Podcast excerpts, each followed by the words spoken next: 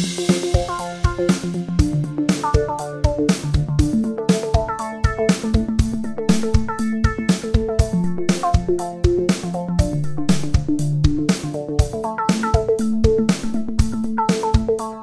Podcast, der Podcast ist zurück. Was uns zu dem macht, weiß ich noch nicht genau. Vielleicht wird diese 83. Folge des Belewu Podcasts äh, mich und euch klüger machen da draußen. Und nicht nur mich, sondern auch meinen sehr geschätzten Gesprächspartner Benny. Der zweite Teil der beleuchteten Brüder. Hallo. Hallo Tim. Na? Hast du kurz drüber nachgedacht, mich beim Namen nennen zu können oder nicht, weil wir, weil wir im Internet sind? Nein, ich habe kurz überlegt, ob ich dich als ersten Teil der beleuchteten Brüder ansprechen sollte. Ach so. Fand ich aber Nee. nicht gut genug, den Gag. Nee. Und jetzt musste er trotzdem, habe ich ihn aus dir rausgepresst, wie aus so einer alten Zitrone. Ja, du Sorry. hast, du hast einen Tiger heute hinter dir in deinem äh, Skype-Hintergrundbild. Ein Tiger? Ja. Cool. Weißt du das gar nicht, was da ist? Nee, das ist random. Ich habe eingestellt, dass er immer irgendwie das Bild des Tages machen soll von Bing oder so. Da streift ein Tiger durch sonnengeflutete äh, Ländereien. Okay. Bin ich in Gefahr, würdest du sagen? Der Kopf ist hinter deinem Kopf. Man sieht nur den Rest des Körpers. Das ist ein bisschen unbefriedigend, weil der Tiger so zentral. Im, nee, ja, jetzt sieht man ihn ganz. Er lauert. Vielleicht auch ein Luchs. Der Kopf sieht eher aus wie ein Luchs. Gut, das dazu. Lass uns in die Folge strömen. Genau, wir strömen jetzt in die Folge und ich möchte Transparenz schaffen. Heute am äh, Dienstag, den 8. Februar um 20.15 Uhr, nee, 50, nicht Primetime, sind wir schon drüber hinaus, äh, hätte ich mir eigentlich gewünscht, dass wir äh, nicht heute aufnehmen, sondern morgen. Das hat dir aber nicht so gut gepasst. Und ich habe so ein bisschen mich mit dem Vorsatz hier hingesetzt, dir aufzutragen, mich äh, energetisch durch die Folge durchzuziehen. Dann habe ich dich aber erblickt in meinem Skype-Bildschirm, habe dich schon, glaube ich, zweimal ganz, ganz herzhaft gähnen hören in, im Vorgespräch und äh, habe das Gefühl, ich muss jetzt doch wieder äh, selbst müde den Wagen hier anschieben, wie, äh, wie das Auto von Fred Feuerstein. Mit den Füßen. Mit den Füßen. Ist gut. Ja. Ja, das kann gut sein. Ich schieb auch, also es tut dem Podcast vielleicht auch ganz gut, wenn mein Energielevel mal ein bisschen weiter unten ist. Aber ich habe hab überhaupt keine Sorgen, was diesen Podcast angeht. Ich bin voll beladen mit interessanten, spannenden und humorvollen Themen. Das bin ich auch. Wir nehmen Also ja meinst- schon längere Zeit nicht mehr so viel auf. Also wir sind jetzt sehr doll in unserem Zwei-Wochen-Rhythmus. Das Jahr 2022 geht gemächlich an. Ja. Wir versuchen noch das Jahr 2021 von uns abzuschütteln und vor allem diesen Januar abzuschütteln. Das haben wir jetzt geschafft. Der äh, offiziell längste Monat aller Zeiten ist vorbei. Ja, aber weißt du, was ihn so besonders perfide macht? Dass er ja nicht vorbei ist, wenn er vorbei ist. Weil er wiederkommt. Nein, weil er einfach in den Februar andauert. Das ist denn jetzt anders. Nichts ist besser. Doch, hallo, es wird, es bleibt schon mal deutlich länger hell. Merklich länger. Ich habe Das so einen ist schon. Winterkoller. Dieser, dieses graue, oh, diese Dunkelheit, die Kälte, das Graue. Ich kann nicht mehr. Ich kann richt- nicht mehr. So richtig kalt ist das ja nicht. Also es ist ja nicht, nicht äh, kalt, kalt, aber das wäre wahrscheinlich sogar besser, weil das eher ein äh, akkurater Winter wäre. Ja, es ist nicht kalt im Sinne von äh, kalt für den Januar, aber es ist ja trotzdem eine Jahreszeit, in der man viel friert, in der man sich dick anziehen muss, in der es morgens äh, unangenehm ist in der Dusche, Hä? beziehungsweise wenn man aus der Dusche rauskommt. Dann Nee, da ist es machst du aber kalt. was falsch. Was denn? Ja, weiß ich nicht, hast du die Tür offen beim Duschen? Ich habe vor allem keine Heizung. Es lohnt sich nicht, die morgens anzumachen. Nee, ist ich, einfach eisekalt. also wir haben eine Heizung, die noch nie an war, seitdem wir hier wohnen, Ja. äh, im, im Badezimmer. Aber der Raum ist ja nicht besonders groß und das ist bei euch ja auch der Fall. Und wenn man dann die Tür zumacht und ausreichend warm duscht, dann heizt sich doch der Raum binnen kürzester Zeit mit auf. Ja, aber ja, ich mag das nicht so. Ich hab's auch, bin auch jetzt dazu übergegangen, das Fenster immer zu öffnen nach dem Duschen direkt. Um diesen heißen Dampf rauszuschieben. Vielleicht auch unter dem Eindruck der Essigwischerei, die ich an den Schimmel in den letzten Wochen vornehmen musste, um mehr Feuchtigkeit aus dem Haus zu befördern. Ich will mich gar nicht so beklagen, aber es nagt schon an mir, diese dieses Jahr bin ich ganz gepeinigt vom Winter und ich kann es kaum erwarten. Es ist für mich wie ein, als ob ich in irgendein, aus Versehen in irgendeinen Krieg geraten wäre und einfach nur nach Hause zurück will. Wow. Ich will mich nicht beklagen, aber es ist, als wäre ich im Krieg. gut, gut gemacht. Das war eine sogenannte äh, Wort-Wort-Schere, die du da gerade präsentiert hast. äh, ja. ja. okay, no dann. to anyone who's in Krieg derzeit. Was, was, was sollen wir machen? Wie, wie sollen wir reinstarten? Was, was würde deiner Seele gut tun? Wie kann ich dich ein bisschen pudern? Ja, eigentlich geht's mir total gut. Ja, aber du bist ja gerade an der Front. Ja, ich bin an der Front, das stimmt, aber ich bin tapfer. Ich bin tapfer an der Front. Ich bin vorhin durch den Regen gefahren, das war so ein Regen, der hat mich einfach voll in die Mangel gegeben. Das war wie so eine Waschanlage. Ja. Einfach von überall kam die Scheiße. Und es war auch, ich musste zwischendurch, da muss ich manchmal lachen. Kennst du das, wenn es so, so fies regnet, dass man über die Situation selber lachen muss? Ja, man resigniert und äh, ergibt sich seinem Schicksal und versucht noch irgendwie was Positives am Wahnsinn zu entdecken. Ja. Und dabei habe ich unseren Jahresrückblick gehört und musste auch deswegen sehr viel lachen, und was die Leute, glaube ich, total irritiert hat, an denen ich vorbeigefahren bin. ähm, ja, wie wollen wir in diese Folge gehen? Ich weiß nicht, hast du was, was, was brennt, was aus der Welt, eine News, eine irgendwas? Ja, ich habe was super, super, super, super deprimierendes gerade gelernt in der Tagesschau. Also wirklich, wirklich deprimierend.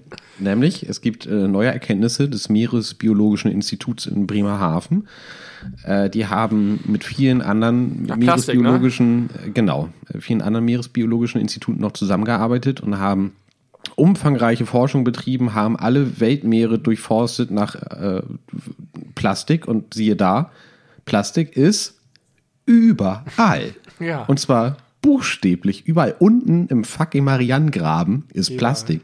In ja. jeder Amöbe ist Plastik. In jedem Wal ist Plastik. In allen Weltmeeren ist Plastik. Und die beste News fand ich eigentlich, wenn wir jetzt sofort damit aufhören würden, äh, Plastik ins Meer zu schütten oder überhaupt Plastik herzustellen, würde sich der Anteil an Plastik im Meer in den nächsten 30 Jahren verdoppeln. Gut, dass Ursula von der Leyen single-handedly die Strohhalme verboten hat. Das reißt das, richtig was raus. Das ist weniger als ein Tropfen auf dem heißen Stein. Also ja, der Stein ist äh, schon gesiedet, der Stein ist sublimiert. Ja, der, Stein ist, der, der, Stein ist, jetzt gasförmig und der Tropfen ist kommt gar nicht in ist Kontakt. getrocknet. Bevor er die Oberfläche berühren konnte. Die Oberfläche des Gassteins berührt. Ja, also ich weiß nicht ganz genau, ehrlich gesagt, was das so für weitreichende globale Konsequenzen hat. Das ist auf jeden Fall keine gute Nachricht für Menschen, die gerne Dinge aus dem Meer essen. Da gehöre ich ja nun überhaupt nicht dazu. Aber das kann trotzdem nicht gut sein.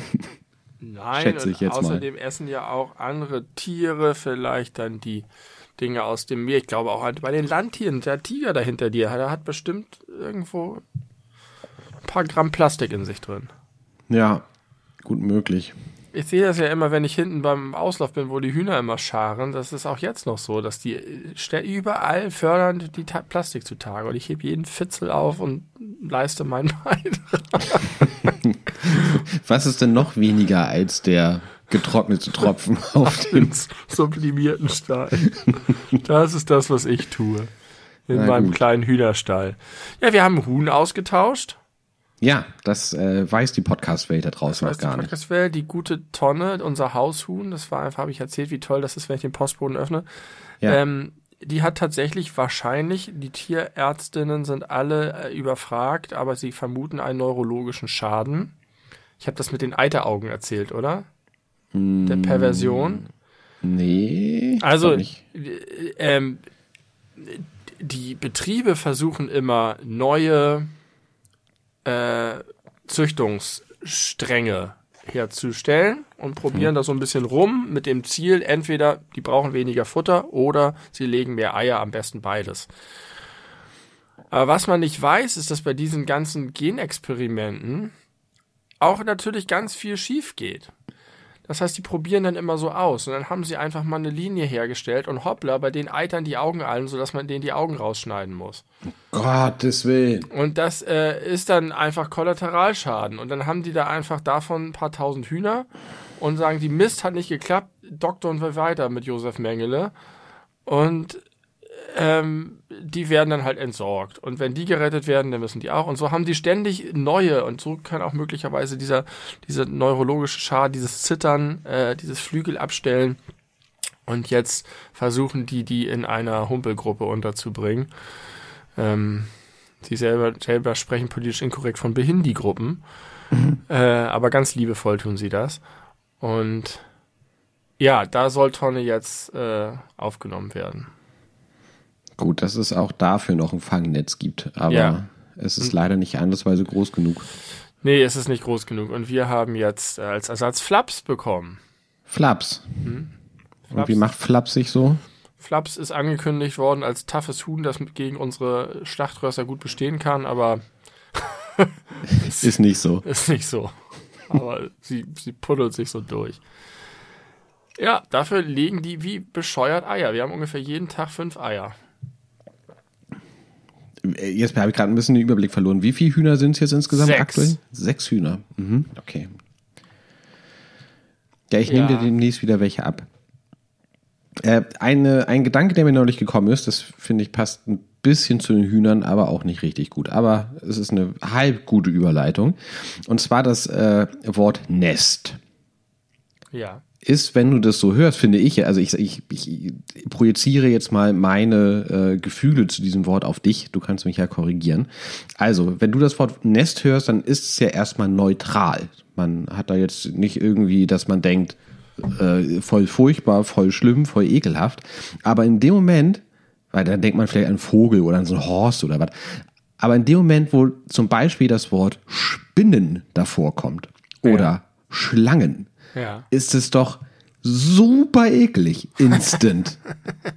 ist das nicht äh, verrückt? Ich, ich, weiß, was du meinst, da hat man gleich andere Assoziationen, nämlich nicht das gemütliche Vogelnest, äh, sondern so, eine, so, so ein Ursprung, aus dem ganz viel Übel rauskriecht und ja. man kann das nicht aufhalten. Unkontrolliert, genau. Ähm, aber tatsächlich hat sich mein Verhältnis auch dazu ge geändert, seit ich auch hier häufiger mal Spinnennester finde. Draußen und oh. im Haus. Oh. Und äh, das ist faszinierend, weil man fragt sich mal, wo kommen die alle her, wo kommen die alle her? Und jetzt habe ich hier bei unserem Kellerabgang letztes Jahr entdeckt, oben in der Ecke, da war so ein Geflecht. Und da krabbelte das so und ich habe da hingeguckt und ich schätze, da waren ungefähr 20.000 kleine Spinnen. Alter. Das war unfassbar. Das war so krass. Also ganz, ganz mini, mini, mini klein. Ähm, und ich habe da auch ein bisschen drüber gelesen und es ist wohl tatsächlich so, dass von denen sehr, sehr viele sterben. Von diesen kleinen, niedlichen Babyspinnchen. Und es kommen aber noch genug durch. Und zack, hast du da einfach so eine Kolonie. Was ist denn das für eine Folge bisher? Wir reden über Spinnenkolonien, über eiternde Hühneraugen. Pass auf, pass auf, pass auf, pass auf. Und über die, den Tod der Weltmeere. Faszination Tierwelt. Die Termitenkönigin. Ja. Termiten, das ist so krass das sind dieselben Tiere. Also eine Termitenkönigin unterscheidet sich erstmal nicht von anderen Termiten. Termitenköniginnen haben wohl ein Gen, wie alle anderen auch, das aktiviert werden kann durch bestimmte Voraussetzungen. Und dann setzen sie sich durch gegen ein paar andere vielleicht noch und werden zur Königin und werden ungefähr achtmal so groß oder zehnmal so groß wie eine normale Termite. Und dann leben diese Termiten bis zu 20 oder 25 Jahren und legen jeden Tag hunderte von Eiern. Das, die sind einfach nur noch Gebärmaschinen. Das sind lange Schläucher, wo vorne so ein Tier dran ist und die legen und legen und legen und legen und legen die ganze Jahre lang. Was für eine krasse, krasse Existenz.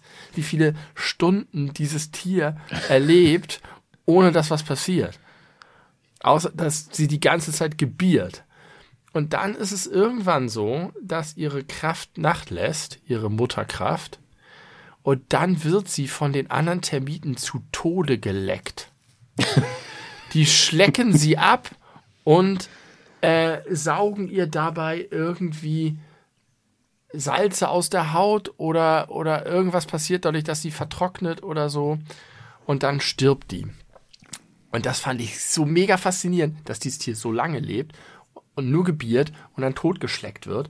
Und dann habe ich, hab ich mich da reingelesen und einen Artikel gefunden, äh, wo gerätselt wird, wie Termiten in einem sehr hierarchischen Staat die Ordnung aufrechterhalten, weil die das halt wirklich schaffen, über Jahre so eine krasse Hierarchie, da gibt's auch noch darunter irgendwie mehrere Stufen. Und da, da ist tatsächlich, wurde rausgefunden, dass das über den Geruch läuft. Und dieser Geruch, den die Termitenkönigin ausstößt, der hängt nur an diesem einen Gen. Und das kann man ausschalten. Und anschalten. Ich weiß nicht, wie das funktioniert. Ich weiß nicht, wie Wissenschaftler bei so kleinen Tieren Gene an- und ausschalten.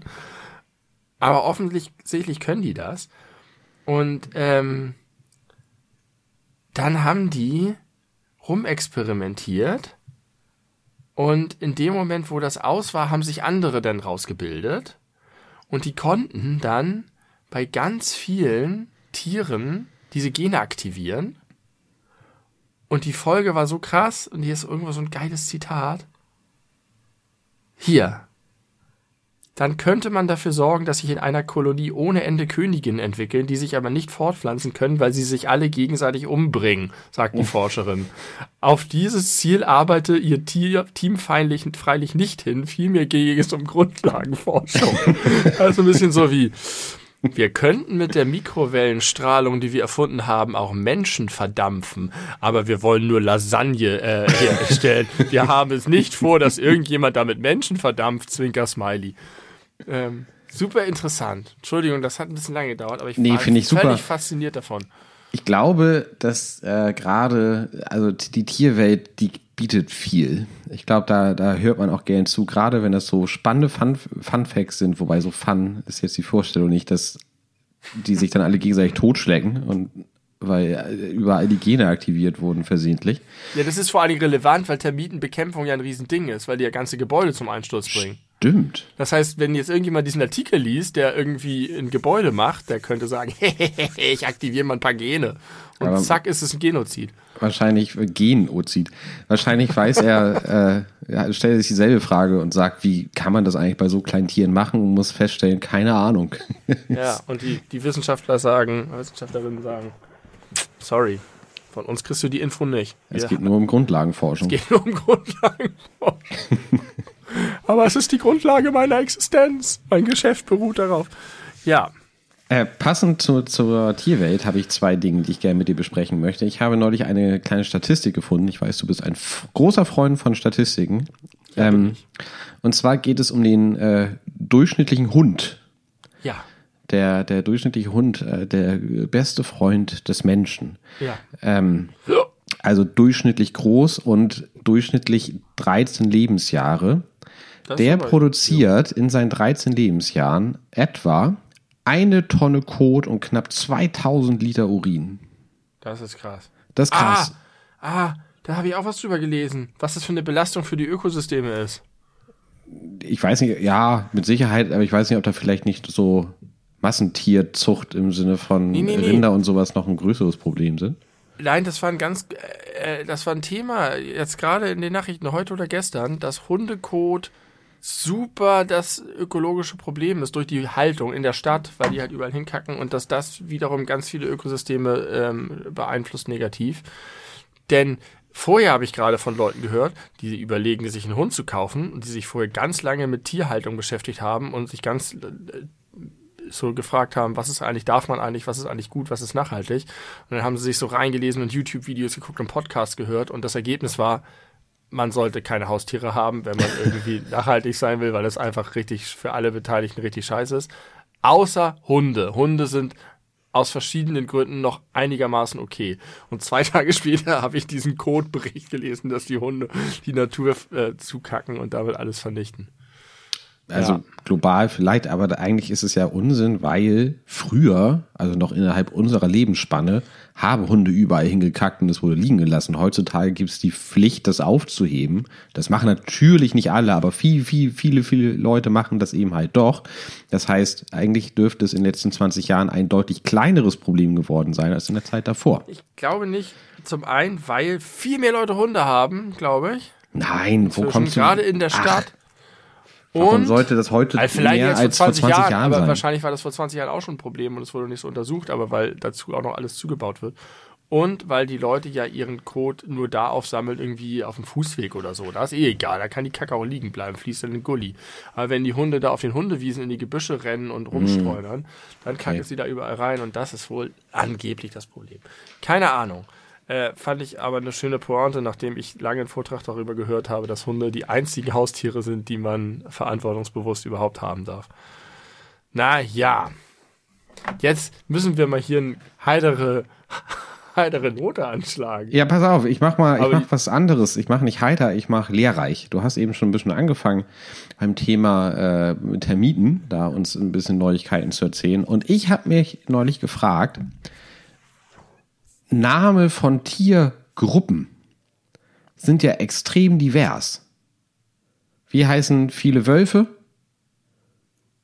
Rudel. Das ist ein Rudel, Du genau. meinst sowas wie Schule, Genau. Pack, Rudel, Genau. Schwarm, Ja. Herde. ja. Und warum gibt es so viele verschiedene Namen dafür? Hast du Das darauf ist eine Antwort? Frage? Ja, Ja, ich vermute, dass die anders sozialisiert sind jeweils, also dass die anders ähm, ein anderes Miteinander, ein anderes soziales System haben. Das ist ein Teil davon, ein Teil der Wahrheit. Aber was auch ein äh, wichtiger Faktor ist, die Jägersprache. Also die Jägersprache hat ganz viel, äh, ganz viel zu beigetragen und ist teilweise so in den richtigen Sprachgebrauch übergegangen. Und äh, da ist es wichtig, im Zweifelsfall schnell mit wenigen Worten zu kommunizieren, damit die anderen Jäger wissen, auf äh, was für eine Art von Tiergruppengröße sie stoßen. Aha. Äh, kann ja sein, dass sie mit mehreren Jägern gleichzeitig durch den Wald ziehen. Habe ich übrigens die ganze Zeit nicht gegendert und ich habe das Gefühl, zu Recht. und dann gibt es solche Regeln, die aber auch nicht ganz einheitlich sind. Zum Beispiel äh, unter Meer, Schule oder Schwarm. Ausnahme in der Luft gibt es ja auch Vögelschwärme. Aber Aber ansonsten, keine Schule. nee, es gibt keine, keine Schule. Aber Schulen gibt es auch an Land, oder? Ähm, Oder nur im Meer? warte, weiß ich noch nicht. Sag ich dir gleich. Aber Ähm. unter, im Meer gibt es keine JägerInnen. Natürlich. Achso, doch, na klar. Ja, aber nicht welche, die so miteinander kommunizieren. Nach dem Motto, Schule. Dann, dann nimmt man die dickere Harpune oder so. Für die Delfine braucht man mehr als für die Makrelen. ähm, also Gruppen von Säugetieren an Land sind häufig Herden. Wölfe leben in Rudeln zusammen, denn dort gibt es eine ausgeprägte Rangordnung. Das ist in der Herde ein bisschen so, aber nicht ganz so doll so. Es gibt auch in der Herde Leittiere, aber das ist irgendwie trotzdem nicht ganz so streng geordnet, wie auch zum Beispiel bei den Termiten. Bei den Termiten, die sind super streng, habe ich auch gerade gehört. Wölfe äh, wiederum sind auch nicht nur ein Rudel, sondern werden auch als Rotte bezeichnet, wie bei Ja, Wildschweinen auch. Aber auch, auch Seehunde, die ich jetzt eher so Richtung Meerestier äh, verortet hätte, sind aber offenbar keine, sind auch Rudel. Also Seehunde machen auch ein Rudel. ich finde, Seehunde können kein Rudel sein. Von einem Rudel erwarte ich, dass die so umeinander schleichen und schnell laufen können. Und die Seehunde. So rumrudeln. Ja, genau. Und die Seehunde, die liegen einfach nur bräsig in der Sonne und die gut, die können schwimmen, aber in dem Moment, wo sie schwimmen, können sie kein Rudeln mehr sein. Und jetzt pass mal Rudel muss auf. laufen. Ru- Rudel jagt auch, oder? Na, ja, ja, ja, ja, das, das tun aber die, äh, die Seehunde auch. Das sind ja auch Fleischfresser. Das, also Ja, die aber essen- die jagen unter Wasser. Und unter Wasser kannst du kein Rudel sein. Aber auch eine Gruppe von Seehunden nennt man Rudel, weiß Ja, legenda.de slash Tiergruppen. Finde ich falsch. Und jetzt äh, waren wir unter Wasser, wir waren am Land und jetzt geht's noch in die Luft. Und jetzt wird's richtig abgefahren, weil jetzt kommen nämlich äh, die Begrifflichkeiten aus der Jägersprache richtig zum Tragen. Besonders bei, der, bei der Jagd wurden spezielle Begriffe für Tiergruppen geprägt. Enten und Gänse fliegen als. Na, was meinst du? Weiß nicht. als Schof. Aber besonders viel Verwechslungsgefahr mit der Alltagssprache bieten, bietet die Kette Rebhühner. Also Rebhühner bilden eine Kette. Ja. Fasane hingegen heißen Infanterist, wenn sie alleine laufen und Bukett, wenn sie gemeinsam aufstehen. Hier wird stark differenziert, um den Sachverhalt auch unter Zeitdruck präzise darstellen zu können. Bukett Fasane von links. Kette Gänse oben. Fledermäuse äh, gibt es zum Beispiel auch als Kessel. Geil. Also es ist, es der ist Demo. Ja, genau, eingekesselt. Also das ist alles wirklich völlig wild weird und random. Aber weiß ich, was ich jetzt sehr witzig finde, auf dieser Seite leginda.de slash Tiergruppen äh, ist jetzt rechts, als ich sie aufgerufen habe, ein, ein kleines Chatfenster aufgegangen von Gianluca, der mich fragt, ob er mir helfen kann. Ich vermute, das ist so eine künstliche Intelligenz wie Anna bei Ikea früher. Kennst du das? Ja, kenne ich. So ein Chatbot. Ich frage mal Gianluca, wie es ihm geht. Wo ist Hallo. Gianluca? Hm? Wo ist, wo, wo ist Gianluca zu finden? Bei leginda.de. Und das Hat- ist. Das- Frage. Fragst Bitte? du ihn jetzt zur Rotte? Ich, ich mal gucken, was der so kann. Also, er fragt, hallo, wie kann ich Ihnen helfen? Oh, er ist förmlich. Bis. Biet ihm, biet ihm mal das Du an. Nee, achso, ja, okay. Du kannst gerne du sagen. Wollen wir uns duzen? Wollen wir uns Das versteht er sonst nicht. duzen? Äh, schreib mir nicht mehr zurück. Aber ich kann, also er ist- er wird mir als online angezeigt. Und ich habe auch die Möglichkeit, die Unterhaltung zu bewerten. Gianluca bisher nicht so gut. Bist du Teil einer Rotte?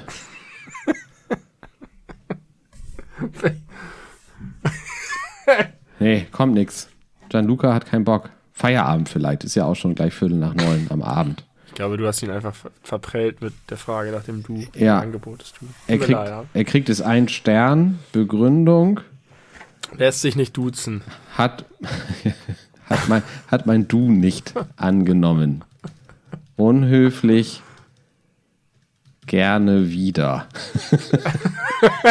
Höflichkeit nur oberflächlich. So, okay, also haben Es wir jetzt wieder was Sprache gelernt. Nicht, das habe ich ja gedacht, gerade als ich unseren Podcast gehört habe, wo du das erzählt hast mit dem, ähm, der Gehirnkapazität. Die, also der Gehirngröße, die sich verringert durch die Externalisierung von Wissen. Ja, Sprache ist der Shit. Es ist so krass, wie Sprache Wirklichkeit generiert, wie Sprache Denken formt, wie Sprache Wirklichkeit verändert. Das ist einfach das kurioseste Studienobjekt, das man sich vorstellen kann. Das ist so geil. I love it. Ja, es ist halt so heftig krass komplex, dass man sich so richtig gar nicht vorstellen kann, wie das überhaupt entstehen konnte, wie das äh, so. Also äh, es hat ja ein strenges Regelwerk und über das Regelwerk ändert sich ja auch die Bedeutung der Dinge, die du sagst. Das merkt man ja ganz doll, wenn man mehrere Sprachen beherrscht, äh, dass man einfach durch die unterschiedlichen Regelwerke und auch äh, Vokabeln auf verschiedenen Sprachen Dinge ganz anders ausdrücken kann als, äh, als auf einer anderen. Ja. Kennst du das auch? Äh, Aber, tatsächlich aber man so, denkt halt immer, dass, dass das Denken die Sprache formt, aber dass es halt andersrum auch funktioniert. Ja. Dass, dass dadurch was Neues entstehen kann, neue Konzepte, Ja. die aber wiederum die Wirklichkeit abzubilden versuchen, die aber nur über die Sprache greifbar gemacht wird. Das ist alles viel zu krass. Es ist so ein bisschen wie Magie, die man erklären kann. Ich finde, es ist gar nicht so einfach zu erklären. Aber man kann, man kann, man kann das nachvollziehen und, und, und zurückgehen und gucken und vergleichen und untersuchen. Linguistik, Mann, ich sag dir das, ich habe das mal studiert. Aber Shit. kann man denn erklären, warum, egal wie wortgewandt man ist, es niemals möglich ist, wirkliche Situationen eins zu eins wörtlich abzubilden? Ich meine, das wäre ja vorstellbar. Wenn, keine Ahnung, wir sind in einer Runde mit zehn Menschen und einer dieser zehn Menschen erzählt irgendeine Geschichte und ist mega wortgewandt und ist in der Lage, da alles ins Detail rein zu erklären, äh, wie, wie es da aussah, wie es gerochen hat, was auch immer seine Gefühle waren.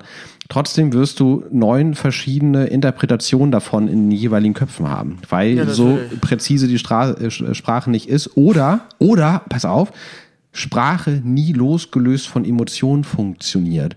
Und deswegen hat ja auch, du sagst ja vollkommen zu Recht, Sprache schafft Tatsachen und Wirklichkeiten, aber halt nicht einheitlich bei den Menschen. Aber schon einheitlich genug. Sprache ist ja eigentlich nur der Versuch, Uneinheitlichkeit einheitlich zu machen. Bei Sprache geht es ja um Kommunikation. Ja, aber das heißt, wir, funktioniert wir ja alle sind in der schlecht. Welt und nehmen unterschiedlich Dinge wahr. Das funktioniert verdammt gut Nein. dafür, dass, dass wir isoliert eigentlich in dieser Welt leben, aber über die Sprache zueinander finden können. Sprache connectet ja überhaupt erst. Du, du äh, betonst jetzt sozusagen das, das Trennende, das Uneinheitliche, aber das Wunder ist das Einheitliche. Ähm, Ja. Und, und äh, das liegt natürlich daran, dass Sprache immer ein Modell ist. Sprache ist ja nicht das. Sprache ist ja kein Geruch. Sprache ist kein Geräusch, sondern ist eine, eine sehr limitierte Beschreibung von etwas. Und äh, ja auch bewusst vereinfacht. Also überleg mal, wie viele Farbtöne es gibt und wie viele Farbworte wir benutzen in unserer Alltagssprache. Wir, wir sagen zu völlig unterschiedlichen Dingen beides blau. Und äh, trotzdem kommen wir damit klar, weil Sprache über Vereinfachung erst diese, diese kommunikative Funktion ermöglicht. Sonst, sonst würde jeder nur, sonst könnte niemand niemanden verstehen. Ja, aber warum das- ist das so? Es wäre doch auch denkbar, keine Ahnung, dass es irgendeinen Star Trek-Planeten gibt mit irgendeiner Rasse, die eine Kommunikationsform gefunden haben, die in der Lage ist, wirklich alles eins zu eins genauso zu zeigen. Und wir haben doch schon vor vielen Folgen mal festgestellt, wie irre das ist, dass nicht mal Videoaufnahmen mit Bewegtbild und wo man hören kann, was irgendwo passiert ist, nicht in der Lage sind zu transportieren, was das mit den Menschen macht, die daneben stehen in echt. Ja, aber was heißt denn, du sagst gerade den anderen Leuten das zu zeigen. Jetzt hast du bei, bist du bei einem anderen Sinn, jetzt bist du beim Sehen. Auch das Sehen ist ja nicht einheitlich und total vereinfacht. Wir sehen ja in der Welt die Welt nicht, wie sie ist. Wir hören sie auch nicht, wie sie ist. So viele Sachen blenden wir aus, weil wir, weil sich das Gehirn nur auf bestimmte Dinge fokussiert. Das heißt, um die Wirklichkeit sagen zu können, müssten wir sie erstmal wahrnehmen können. Und alle unsere Sinne sind krass eingeschränkt. Was aber ein wahnsinniger Vorteil für uns ist, wenn wir das nicht so eingeschränkt hätten, sondern wenn wir die Welt so wahrnehmen würden, wie sie wäre, wäre das der krasseste sensorische Overload, den man sich vorstellen kann. Da gibt es auch ein paar interessante Star Trek-Folgen zu. Meinst du, dass da so große Künstler und Künstlerinnen äh, vielleicht mehr in der Lage waren, also mehr von der Welt wahrzunehmen als andere Leute und deswegen eben große Kunst schaffen konnten? Also dass es wirklich so Ausnahmeerscheinungen waren, nicht nur technisch in der Kunstform, in der die Menschen unterwegs waren, sondern dass sie auch wirklich mehr äh, Fläche selbst geboten haben? Das, äh, ich kann mir vorstellen, oder ich gehe davon aus, dass Leute unterschiedlich stark wahrnehmen, auch mit den verschiedenen Sinnen, stark spüren, auch stark Emotionen haben. Aber ich glaube, dass bei KünstlerInnen das Entscheidendere doch noch ist, die, das Talent, dem eine Sprache zu verleihen, auf welche Art auch immer, dem Ausdruck zu verleihen. Also, dass die besser Wege finden, Dinge darzustellen, Aber die andere auch wahrnehmen. Also wenn, wenn du Dinge, andere, mehr Dinge wahrnimmst, dann ist es vielleicht sogar schwierig, die zu transportieren, aber ich kann mir schon vorstellen, dass das auch also eine, so eine Beobachtungsgabe, eine Genauigkeit, eine Auffassung, eine, ein Gespür für Dinge hilft dann natürlich sehr, aber das dann zu kodieren, dass es andere Leute wieder irgendwie entkodieren können, das ist das Geile. Aber das muss ja nicht unbedingt was mit Wahrhaftigkeit zu tun haben, also zumindest nicht mit allgemeingültiger, weil so wie du es gerade beschrieben hast, klingt es jetzt, als würdest du an Kunst denken, die versucht, die Wirklichkeit abzubilden, aber da gibt es ja ganz viel drüber hinaus. Ich meine, ich habe gar keine Ahnung von abstrakter Kunst, aber ich glaube, sowas geht in die Richtung. Der Versuch, äh, Gefühle, Emotionen oder andere Dinge, die nicht formulierbar sind, darzustellen, in der Hoffnung, dass das irgendwo, und jetzt kommt das Wort nach langer Zeit mal wieder, bei anderen Leuten resoniert. Also, dass man da irgendwie auf einen Geist trifft, der oder die in der Lage ist, der, der Geist, äh, in der Lage ist, äh, das zu wahrzunehmen, was damit ausgedrückt werden sollte. Ähm, aber auch das wäre ja irgendwie eine Darstellung der Wirklichkeit. Selbst wenn es nicht dinglich ist, selbst wenn es abstrakt ist, ist es ja doch in dem Moment, wo es resoniert, hat man einen gemeinsamen Wirklichkeitsraum geschaffen, der erfahrbar ist. Also da hast du ja, bist du ja an irgendwas dran, was existiert. Also die, das ist ja das Problem. Die Wirklichkeit, oh, das wird philosophisch, ist ja auch ganz schwierig zu sagen, ist wirklich alles das, was es gibt, egal ob wir es wahrnehmen können oder nicht, oder wird es erst so etwas, weil wir es wahrnehmen und äh, beeinflussen damit auch. Aber hat ja viel mehr Aspekte als das, was ich anfassen, riechen, sehen, hören kann. Also alles, was ich empfinden kann, ist Teil der Realität letztlich. Alles, worüber wir reden können, worüber wir uns austauschen können, wenn wir irgendwas malen und darin was sehen. Und das ist alles Dialog. Kommunikation ist Dialog. Und das ist, gestern Abend habe ich mich so über meine Frau gefreut und habe ihr das gesagt, dass ich so glücklich bin, sie zu haben, weil ich, wir gucken halt viel Serien und Sachen, Filme zusammen und Spiele spielen wir zusammen.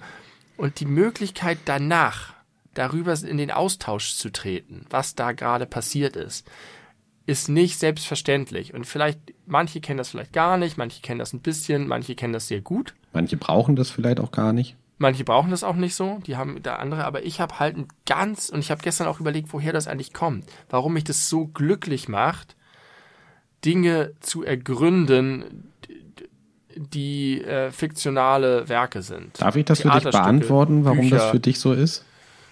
Gleich, sehr gerne. Ich möchte nur noch hinzufügen, dass ich dabei auch die interessante Beobachtung gemacht habe, dass manchmal wird mir auch hier im Podcast und auch auf unserem Discord nachgesagt, dass ich äh, überwalze mit einer absoluten Darstellung. Ich sage, so ist es und das ist die Begründung und jetzt müsst ihr mich hier erstmal äh, was dagegen sagen, äh, damit ich hier überhaupt nicht einen Zentimeter bewege, aber das ist mein Standpunkt. Wumms. Und dass Leute sich davon überfahren fühlen. Und in dem Bereich, wenn man was guckt, im Theater ist, einen Film sieht, was liest und dann darüber spricht, habe ich das gar nicht, sondern da habe ich eine solche Freude daran, gemeinsam das zu ergründen, Thesen zu formulieren, Fragen zu stellen, zu überlegen, sich anzunähern, Belege zu suchen, äh, herauszufinden, warum man diese Szene so gut fand, warum diese Figurenpaarung so clever ist. Das macht mich so glücklich. Ich könnte das immer machen. Und die meisten Leute haben, die so sind wie ich, haben zu Hause vielleicht jemanden, den sie lieben, aber mit der das trotzdem nicht möglich ist mit der Person. Jetzt bist du dran.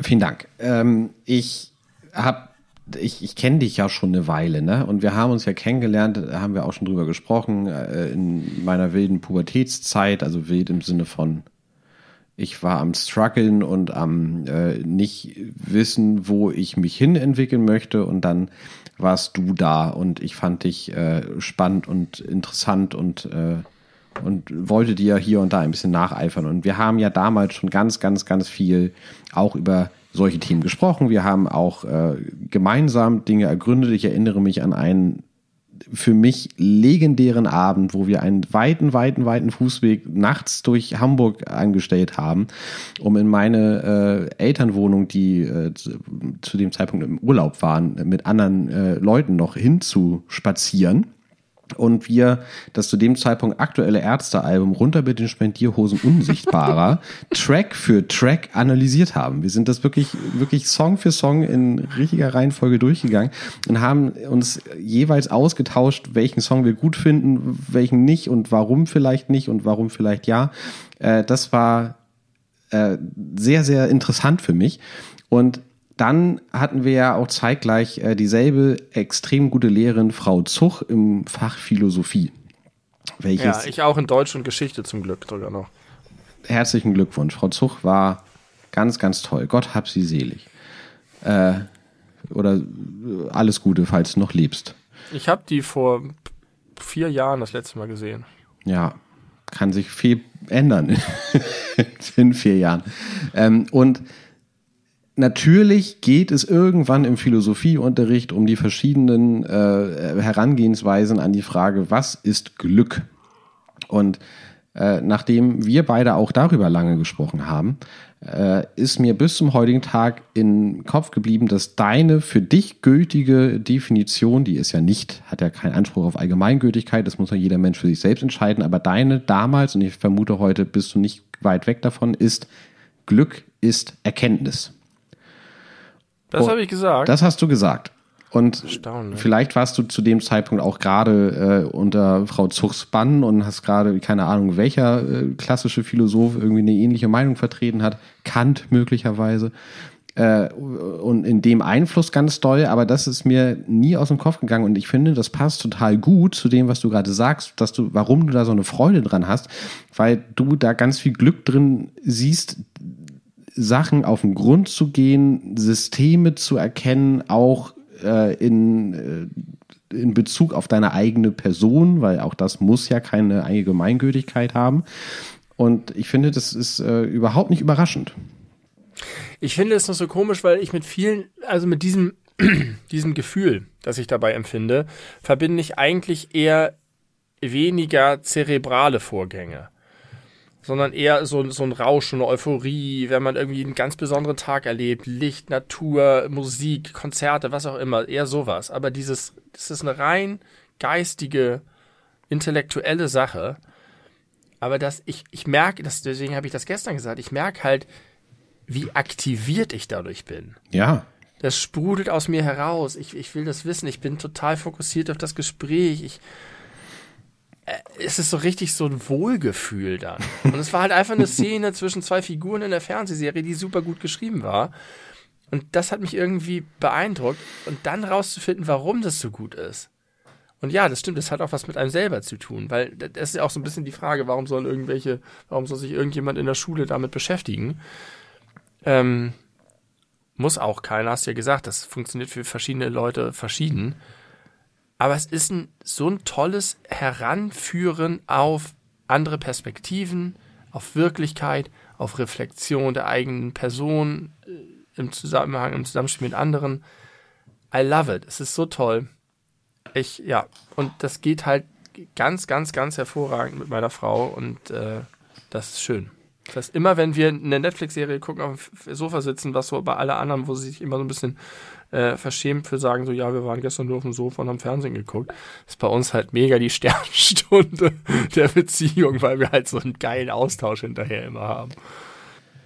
Ich äh, freue mich sehr für dich, äh, dass du da deinen Soulmate gefunden hast, was dieses äh, Thema angeht. Ich erinnere mich an eine äh, ehemalige Beziehung von mir. Da habe hab ich mit ihr. das habe ich gestern auch wieder ah, äh, Genau das Beispiel. Ja. Das äh, ist so schön. Ich weiß nicht mehr, um welche glaub, Serie es, es ging. Nee. Es könnte Breaking Bad gewesen sein. also schon, also da gibt es ja durchaus Diskussionsbedarf. Jetzt mal ganz objektiv äh, gesprochen, weil das sind, ist ja nun keine Serie, die viel mit Stereotypen arbeitet und mit ganz klar böse und ganz klar gut, sondern das ist ja ein eindeutiger Trope der Serie zu sagen, wir äh, haben hier eigentlich nicht die klar guten, klar bösen, also ein paar natürlich, aber ne, die Hauptcharaktere eigentlich haben immer Anteile von beidem, sehr menschlich.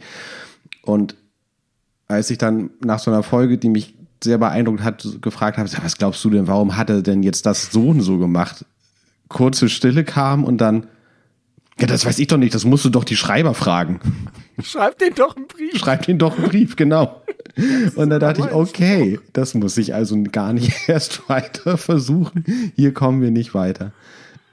Ja, ja und ich, ich, erwarte, wie gesagt, es ist, nicht, es ist nicht, dass ich das Gefühl habe, jeder Mensch muss so sein und das machen, aber ich bin halt so. Und das. Frau Zuch übrigens damals, das war toll, nach dem Theater war für sie völlig obligatorisch, danach geht's in eine Kneipe. Nach jedem Theaterbesuch mit Frau Zuch waren wir in der Kneipe und haben darüber gesprochen. Und da ist halt nicht dieses, was man sonst vom Kinobesuch kennt, wo man hinterher so betreten fragt, na, wie fandst du's?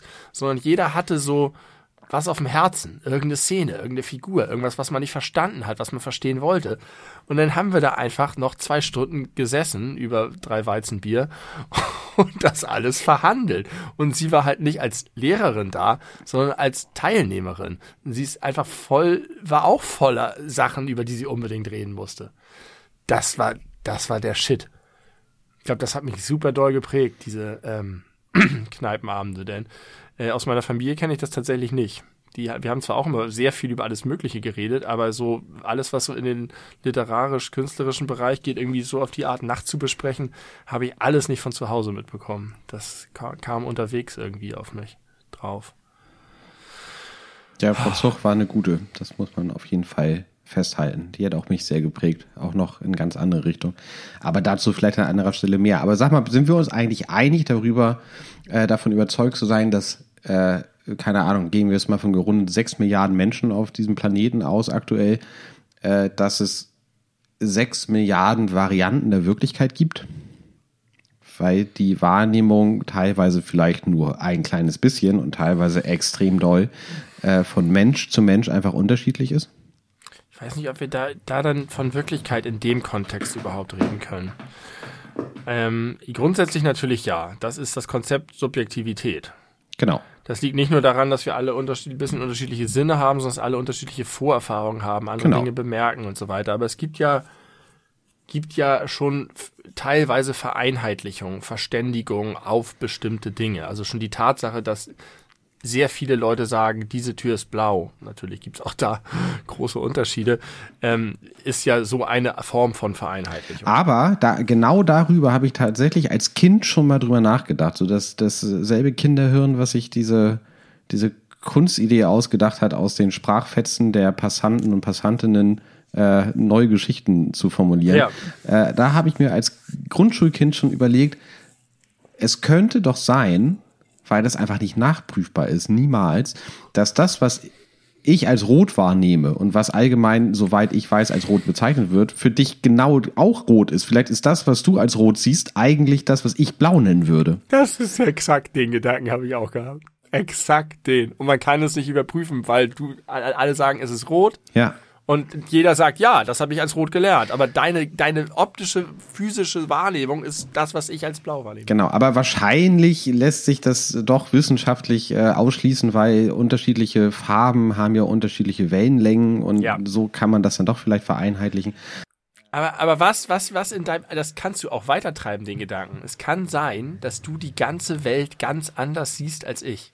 Ja, genau auf dem Kopf. Und trotzdem haben wir die, das vielleicht nicht, aber, und trotzdem haben wir eine Sprache entwickelt. Und das ist ja das Geile, wenn du mal versuchst, rot zu definieren. Da kommst du nicht voran, da hast du halt so Hilfssachen. Das ist jetzt richtig lustig, wenn deine Katze immer ins Bild ploppt und den Tiger ersetzt. Ja, das sieht das so ein bisschen aus, wenn die zusammengehören. Man hat das Kratzen, glaube ich, auf der Aufnahme gehört. Ich entschuldige mich dafür. Jetzt ist sie weg. Du hast halt bei Rot hast du so Assoziationen wie warm, äh, so, aber das ist alles Quatsch, weil das nicht du kannst Farben nicht mit anderen Adjektiven wirklich beschreiben. Es gibt kalte Rottöne und warme Rottöne, das kannst du im Farbspektrum alles verschieben, aber, aber den Kern der Farbe, da kannst du nur das mit sich selber definieren. Kennst du den Film Die Maske? Und zwar nicht, nicht mit Jim Carrey, sondern mit Cher? ich kenne nur den mit Jim Carrey. Ich glaube tatsächlich übrigens, den Film hat uns Frau Zuch in der Schule gezeigt. Daher kenne ich den, The Mask. Äh, Cher ist die Mutter eines Jungen, ist eine wahre Geschichte oder basiert auf einer wahren Geschichte, ist die Mutter eines Jungen, der ich sag mal, äh, mit einem komplett deformierten Kopf auf die Welt gekommen ist und äh, spielt, weiß ich nicht genau, 60er, 70er Jahre vielleicht, wird super doll geächtet, ausgegrenzt, gemobbt und so, wie man sich das dann so vorstellt, wie das passiert, wenn jemand so doll anders aussieht, ist aber ein sehr einfühlsamer, liebevoller junger Mann. Und der äh, trifft irgendwann eine, ein, ein junges Mädchen und die ist äh, blind von Geburt an schon. Und mhm die beiden, wie man sich das so vorstellen kann, fangen dann irgendwie so eine, so eine Beziehung an. Irgendwann fasst sie sein Gesicht an, ist ganz schockiert. Ähm, aber die haben halt vorher so eine, so eine süße Kennenlerngeschichte und dann äh, hat sie halt irgendwann den Wunsch geäußert, sie würde so gerne Farben verstehen, weil sie hat noch nie welche gesehen und alle reden immer von Rot, Blau, Grün, Gelb, aber sie weiß überhaupt nicht, was das heißt. Und dann äh, nimmt er sie mit auf so eine Wiese und sagt, ich zeig dir jetzt, wie Farben, was, was die Farben sind. Und dann legt er ihr ein eine heiße oder sehr warme Kartoffel in die Hand und sagt, das ist rot. Und äh, hat irgendwie was sehr Kaltes dabei, Eiswürfel oder so, und sagt, das hier ist blau. Äh, fand ich süß, habe ich aber angezweifelt, so inhaltlich. Ich auch. Vielleicht könnte uns Dada da was zu sagen. Ja, vielleicht oder irgendwelche anderen Menschen mit Synästhesie. Ja. Aber ich glaube, auch da gibt es Unterschiede in der Wahrnehmung. Es gibt ja wirklich die Menschen, die sagen, 19 ist für mich auf jeden Fall braun. Und dann gibt es bestimmt auch Leute, die sagen, ne, 19 ist definitiv lila. Hallo. Äh, also die haben ganz klare Assoziationen, aber auch die sind ja äh, nicht es sind Assoziationen. Zwangs, äh, zwangsweise kompatibel miteinander. Das ist, glaube ich, das entscheidende Punkt. Es sind Assoziationen, die nicht verwurzelt sind in der Realität, mhm. glaube ich. Mhm, mh. Aber wer weiß, vielleicht gibt es auch Leute, die das Farbspektrum einfach ganz anders wahrnehmen und da mehr drin sehen und das auch besser greifen können. Wo wir hier in unserer lehrreichen äh, Sendung hier sind, mhm. kann ich dir noch mal einen kleinen Gedanken mit auf den Weg kommen. Ich weiß nicht, vielleicht ist er gar nicht so originell, aber ich fand es interessant. Ersticken kommt von Stickstoff. Ja. Da denke ich mir. Das glaube ich nicht. Ich glaube schon. Denn Stickstoff verdrängt Sauerstoff. Richtig. Und wenn zu viel Stickstoff da ist, kann man nicht atmen und erstickt an zu viel Stickstoff, zu wenig Sauerstoff. Hm. Ja, kann sein, aber dann hat Das ist sich, ja das, was in der Flamme passiert. dann ne? hat sich Wenn das ja äh, aber ein bisschen verselbstständigt, glaube ich mal, von der Bedeutung her, weil du kannst ja auch jemanden erwürgen und dann würde man ja trotzdem vielleicht sagen, dieser Mensch, oder mit, mit dem Kissen aufs, aufs Gesicht draufdrücken, dann Erstickt, hat man den ja. erstickt. Aber das, Ja, ja, aber ich glaube, das, das, das, ist, das ist eine Verselbstständigung, aber der Grund ist kein Sauerstoff. okay, das Wie beim Stickstoff. kann man ja mal nachprüfen. Fände ich einen interessanten Gedanken. Ich habe es nicht nachgeprüft, hätte ich mal machen können. Nein, nein, finde ich besser, wenn, wenn du es nicht gemacht hast. Genauso äh, noch die folgende Frage, weil die so hervorragend passt, weil wir so viel über Fragen gesprochen haben, habe ich mir vorhin überlegt, warum zum Fick ist die Hoffnung grün? Hat das was mit der Natur zu tun, die dann irgendwie hoffnungsvoll im Frühling wieder äh, grünt? Oder warum ist die und, und was sind die, was sind die äh, USPs? Das ist wirklich nicht der richtige Begriff in dem Fall, aber die direkten Assoziationen der anderen Hauptfarben. Äh, Gelb ist, glaube ich, Neid. Nicht die Sonne, Nein, nein, es gibt ja so Eigenschaften. Also so, Eigenschaften, so, die mit Farben korrelieren. Grün, grün, äh, ich weiß nicht, Hoffnung ist keine Eigenschaft, aber äh, ja, grün ist die Hoffnung, gelb ist, glaube ich, der Neid. Okay, was ist blau und rot? Lila ist, glaube ich, die Verderbnis oder die Korruption oder die äh, sowas ähnliches. Ist rot die Schwarz Ist Liebe? der Tod, rot ist die Liebe. Äh, was fehlt noch? Blau? Das Leben. Nee. Na, Wasser, Luft. Nee? Ich würde auch eher grün mit dem Leben assoziieren. Ja, aber grün ist ja die Hoffnung. Blau? Weiß ich nicht. Ja, wo, wo kommt das her? Hat das auch, hat wahrscheinlich wieder so Farbe, äh, Lenz ist da mäßige. Ja, Poesie Ja. oder tatsächlich sowas wie bestimmte Assoziationen. Also rot ist neben, wegen des Blutes natürlich und wenn das Herz viel stark schlägt und das Blut viel pumpt und so weiter und man rote Wangen kriegt, das ist schon naheliegend irgendwie. Ähm, und warum der Neid gelb ist. Dass, dass, die, dass die Hoffnung grün ist, kann ich mir tatsächlich vorstellen, dass es sogar sowas Biblisches hat mit dem Zweig, den Noahs, äh, was ist das da? Taube, eine, eine Möwe, eine Krähe? Was, wer, wer holt da den Zweig von der Insel? Wahrscheinlich eine Taube. Das ist dann die Hoffnung, die sie bringt. Ähm, das hat bestimmt solche, das, das haben sich irgendwelche romantischen Poeten mal so hingelegt und die Welt damit über, überschwemmt mit diesem Quatsch. Apropos mal so hingelegt und überschwemmt mit dem Quatsch. Äh, Ratzinger, ne? Also, der sagt, es ist ihm, tut ihm ganz doll weh, dass er als Lügner hingestellt wird. Das kann, kann er gar nicht haben. Findet er ja, nicht das gut. mag er nicht. Ich meine, er ist schließlich Papst. er ist schließlich paar emeritierter Papst, sagt man, wie er ich gerade gelernt habe. Er sagt sich wahrscheinlich, das muss doch für irgendwas gut sein. Ja, vielleicht hinterher, aber jetzt. Zumindest, dass die Leute mich als nicht als Lügner sehen. Ja. Ich bin der fucking Papst. Ja, Emeritiert. Ja, das finde ich, äh, also, meine Güte. Ich, ich verstehe nicht, warum da nicht mal eine Staatsanwaltschaft aktiv wird. Ich verstehe es nicht. Weiterhin. Ich habe im Ohr, ich glaube, es war in irgend, muss in irgendeiner YouTube-Folge von uns gewesen sein, wo gerade frisch äh, Franziskus gefunden wurde.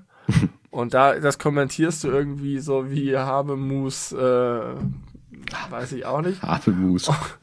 Habemus Papa oder so. Und dann sagst du dann hinterher, Goodbye Mr. Cumberbatch, wegen äh, Benedikt, weil der jetzt nicht mehr da ist. Ja.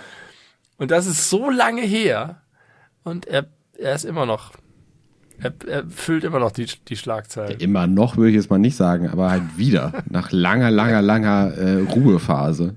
Er war ein bisschen voreilig von dir mit der Verabschiedung. Ja, das stimmt. Damit habe ich nicht gerechnet. Ja, weiß ich nicht. Keine Ahnung. Da, da gibt es jetzt einen großen Krieg der, der Ausleger, der Anwälte und der Wortverdreher. Ich glaube, da ist ein ganzer Apparat jetzt dabei, die fieberhaft versuchen, ihn von jeder Schuld frei zu waschen. Wie so ein Team von, von haifischmäßigen Staranwälten in New York, die versuchen, irgendeinen Schweine-Promi Tom Cruise. von Sexual Sexualskandal, Harvey Weinstein oder Oh so. ja. Der hat bestimmt auch ein Team von, von, von ja, windigen Winkeladvokaten um sich gehabt. Und so ähnlich ist das jetzt auch bei Benedikt. Kennst du dieses Video von Courtney Love äh, auf dem roten Ja. Teppich von 2001 äh, auf die Frage, was würden Sie jungen Schauspielerinnen raten, die in Hollywood Fuß fassen wollen? Und sie nur sagte, äh, geh, wenn dich Harvey Weinstein auf eine Gartenparty einlädt, geh nicht hin. Geht nicht hin. 2001, Alter. Ganz groß. Ja. Wow.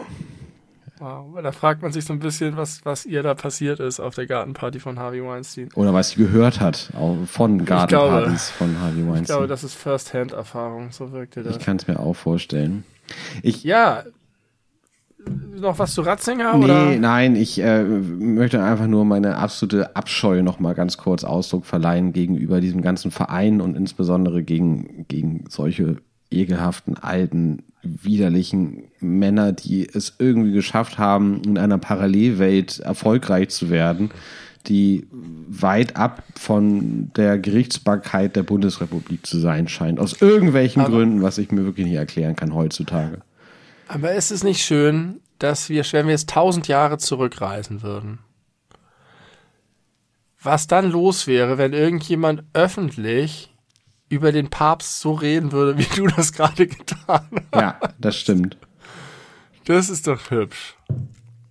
We live in good times. Es ist so wie diese ganzen Leute, die meinen, wir leben in einer Corona-Diktatur und sagen, die Meinungsfreiheit ist nicht mehr vorhanden und einfach laut aussprechen können, dass sie meinen, die Meinungsfreiheit sei nicht vorhanden. Also, dass sie das überhaupt nicht verstehen, dass, dass man das nicht laut sagen dürfte, wenn das wirklich so wäre, ist.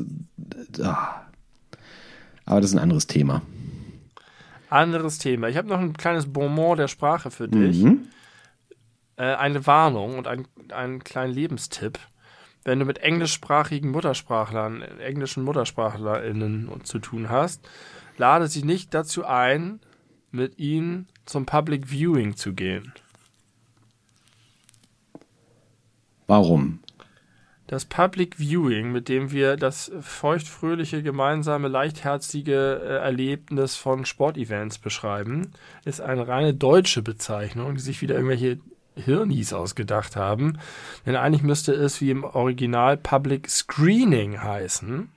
Das Public Viewing hingegen bezeichnet die öffentliche Aufbahrung von Leichnamen. und zwar, und zwar nicht nur bei Beerdigung, wo der dann aufgebahrt ist, sondern vor allen Dingen auch, wenn du irgendeine Katastrophe hattest. Also wenn du irgendwo ein ganz schreckliches Unglück hattest und dann hunderte von Leichen liegen und die Leute da durchgeführt werden, um sie zu identifizieren. Das ist Public Viewing. Also, äh, kurzer äh, Kabarettisten-Fußball-Gag. War, das, war der Begriff ganz passend bei Deutschlands Leistung der EM 2020? Das hatte die Person, die mir das erzählt hat, hatte auch gesagt, das wird also eher so am Ende, das ist immer das Ende einer Katastrophe, ist das Public Viewing. Aber ich meine, ja gut, das kann man durchaus so verwenden. Ja, Ich möchte kurz, ich kurz, ich wusste es auch nicht. Äh, danke dafür. Das ist wie übrigens, Achtung, liebe äh, jungen Menschen, die ihr vielleicht noch mal ins Ausland wollt äh, für ein Austauschjahr oder so. Vielleicht hören uns ja auch Schüler und Schülerinnen. Ähm, das äh, englische Wort Rubber, was ja, wie wir im Englischunterricht gelernt haben, äh, Radiergummi heißt, bedeutet in Amerika Kondom. Kondom. Genau. Also das könnte zu äh, Missverständnissen führen, wenn ihr in der Highschool sitzt und äh, euren Sitznachbarn äh, fragt, ob er vielleicht einen Rubber für euch hätte. Vielleicht kriegt ihr nicht die Reaktion, die ihr erwartet. Aber dafür vielleicht ein Kondom. Kann ja auch eine nette Überraschung sein. Und Tim, du hast mir mal erzählt, du hast mal nach, nach Tipps für einen Rasierer gefragt. Mhm. Und dann habe ich sowas gesagt wie, ach, ich bin mit meinem ganz zufrieden. Und dann habe ich immer die Marke gesagt und dann hast du gesagt, nein, das ist gerade das Stück Scheiße, weswegen dem ich frage, ich will es an die Wand werfen, es ist so furchtbar. Was war es nochmal? Der One Shave. Ah ja, von Philips. Von Philips, der Philips One Shave, der also alles kann, der kann trimmen als auch äh, glatt rasieren. Und ich habe den gehabt und war immer zufrieden damit. Und dann habe ich das erzählt und dann hast du gesagt, du willst es gegen die Wand schmeißen. Und jetzt sind die Unzufriedenheitsspiegelneuronen eingekickt. Und seit du das gesagt hast, hasse ich meinen Rasierer so sehr. Das wollte ich nicht. Und das, da habe ich ein bisschen über mich selber nachgedacht. Da habe gedacht, ob ich eigentlich wirklich ein Sonntagskind bin. Inwiefern? Ich gehe durch das Leben und hinterfrage Dinge nicht und habe Freude an ihnen und genieße sie und merke gar nicht, dass sie die größte Scheiße sind, bis ich mit der Nase drauf gestoßen werde. Und wenn ich das dann verstanden habe, dann sehe ich erst, in was für einer Welt ich lebe und was für einen schrecklichen, furchtbaren Kackrasierer ich habe. Ist das nicht komisch? Ich habe, ich habe, ich habe mich hundertmal rasiert und war hundertmal zufrieden. Dann hast du eine Sache gesagt und seitdem bin ich immer unzufrieden verschiedene Gefühle äh, machen sich in mir breit. Einerseits äh, tiefes Bedauern, dass ich äh, dich unglücklicher gemacht habe, als, als du vorher warst, offensichtlich in dem Bereich. Äh, ein bisschen Freude, dass ich noch so viel Einfluss auf dich habe. Äh, und auch ein bisschen Schadefreude dieser fürchterlichen Firma gegenüber, die, die dieses Scheißprodukt hergestellt hat. Ich halte eigentlich viel von Philips. Ich auch. Das weißt du, warum ich dir dankbar bin gut. dafür? Na? Weil Erkenntnis Glück für mich ist. Ich musste auch gerade so lachen, als du gesagt hast, äh, ich hinterfrage nichts und gehe glücklich durchs Leben, nachdem du kurz vorher erzählt hast, dass du jeden Dialog mit deiner Frau durchsprichst und das auf, äh, auf Kohärenzen abklopfst. Ja, das stimmt. Aber ich bin in vielen Alltagsdingen, bin ich tatsächlich, glaube ich, sehr naiv und lass mich nicht von so vielen Dingen stören. Also das ist auch eine etwas pauschale Aussage, wenn man unseren Podcast schon länger gehört hat. Aber in vielen Bereichen trifft es, glaube ich, zu. Aber in deinem Selbstbild ist es so. Darauf kommt es an. Äh, ich äh, möchte mich an dieser Stelle, weil es so gut passt, über meine elektrische Zahnbürste beschweren die sich, die ständig versucht, mich für dumm zu verkaufen, indem sie mir immer zu sagt, dass mein Kopf gewechselt werden muss, aber ich habe, äh, ich weiß genau, dass das noch nicht stimmen kann. Das hast du schon mal erzählt. Und also erstmal ich verstehe nicht, es gibt diese teuren Köpfe. Ja. Und es gibt die auch in billig, wie bei, weiß ich nicht, Tintenpatronen oder so für einen Drucker. Anderes Thema für einen anderen Podcast. Ähm, alles über Drucker. Alles über Drucker. Die Folge kommt, ne? Folge 100 vielleicht. Mit deinem Papa zusammen. Mal gucken, was der beizutragen hat. Ähm, und jetzt habe ich mir diese anderen Köpfe gekauft und was mir besonders gut gefällt, ich komme gleich zum eigentlichen Punkt, aber was, was, mir besonders gut an denen gefällt, ist, dass es so eine Anleitung zu diesen Billigköpfen gibt, wo dran, buchstäblich drin steht, man müsse nicht wie bei den Originalköpfen einfach nur den Kopf aufstecken und alles ist gut. Nein, man muss den, muss den Kopf drauf tun und fünfmal wieder ab und wieder dran und drauf machen, damit sich der Kopf kalibrieren kann und extra Note, Achtung, es könnte etwas schwerer sein als normal beim Draufdrücken. Also das finde ich schon mal putzig, dass sie irgendwie geschafft haben, eine billige Variante oder günstigere Variante dieser Markenköpfe herzustellen, aber man braucht einen Workaround, damit sie funktionieren. Und sie sind halb transparent damit.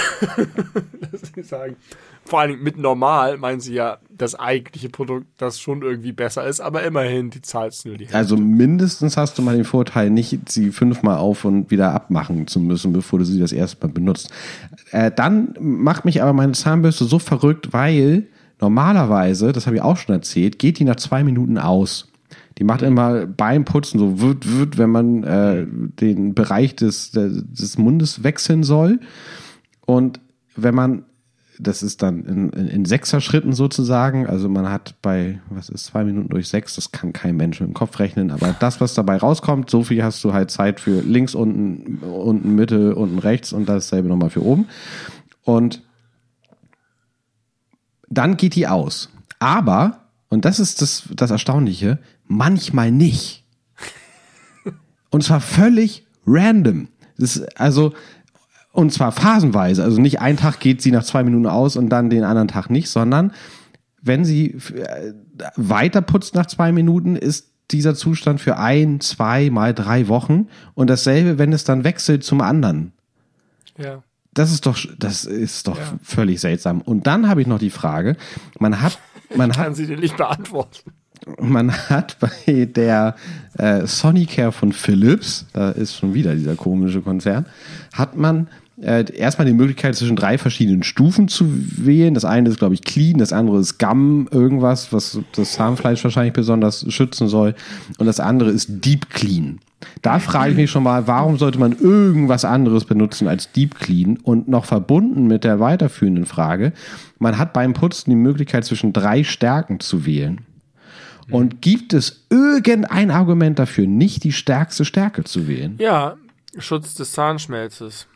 Das, ja, habe ich nicht Die, mehr. die, die, die elektrischen Zahnbürsten sind tatsächlich, also ich habe das mal so gehört, ich glaube von einem Zahnarzt, ich weiß nicht, ob es, wie das stimmt, dass äh, die, die Vorteile der elektrischen Zahnbürste bei weitem überwiegen, aber dass man bei bestimmten Zahnbildern, nenne ich es mal, die haben da bestimmt auch so viele verschiedene Begriffe wie Rotte und Schule, also bei verschiedenen Zahnbildern, äh, man eher davon abrät und die schonendere Handzahnbürste empfiehlt. Und vielleicht ist Deep Clean auch nur für die Stellen, wo man das Gefühl hat, da muss jetzt mal, aber ansonsten doch lieber normal clean, weil du sonst ähm, bald keine Zähne mehr hast. Nee, ich ziehe richtig durch. Stufe 3 auf Deep Clean immer. Immer. das Einzige, was stört, ist, dass es echt laut wird im Kopf. Auf Deep Clean in Ja. Stufe 3. Ich bin immer erstaunt darüber, wie viel laut das im Kopf, also wenn ich so, wenn ich abends mir die Zähne putze und die Tür ist auf und die Kinder schlafen, dann denke mir, oh Gott, das ist so krass laut, das weckt die auf, aber außerhalb meines Gebisses ist es gar nicht laut. Ja. Ja.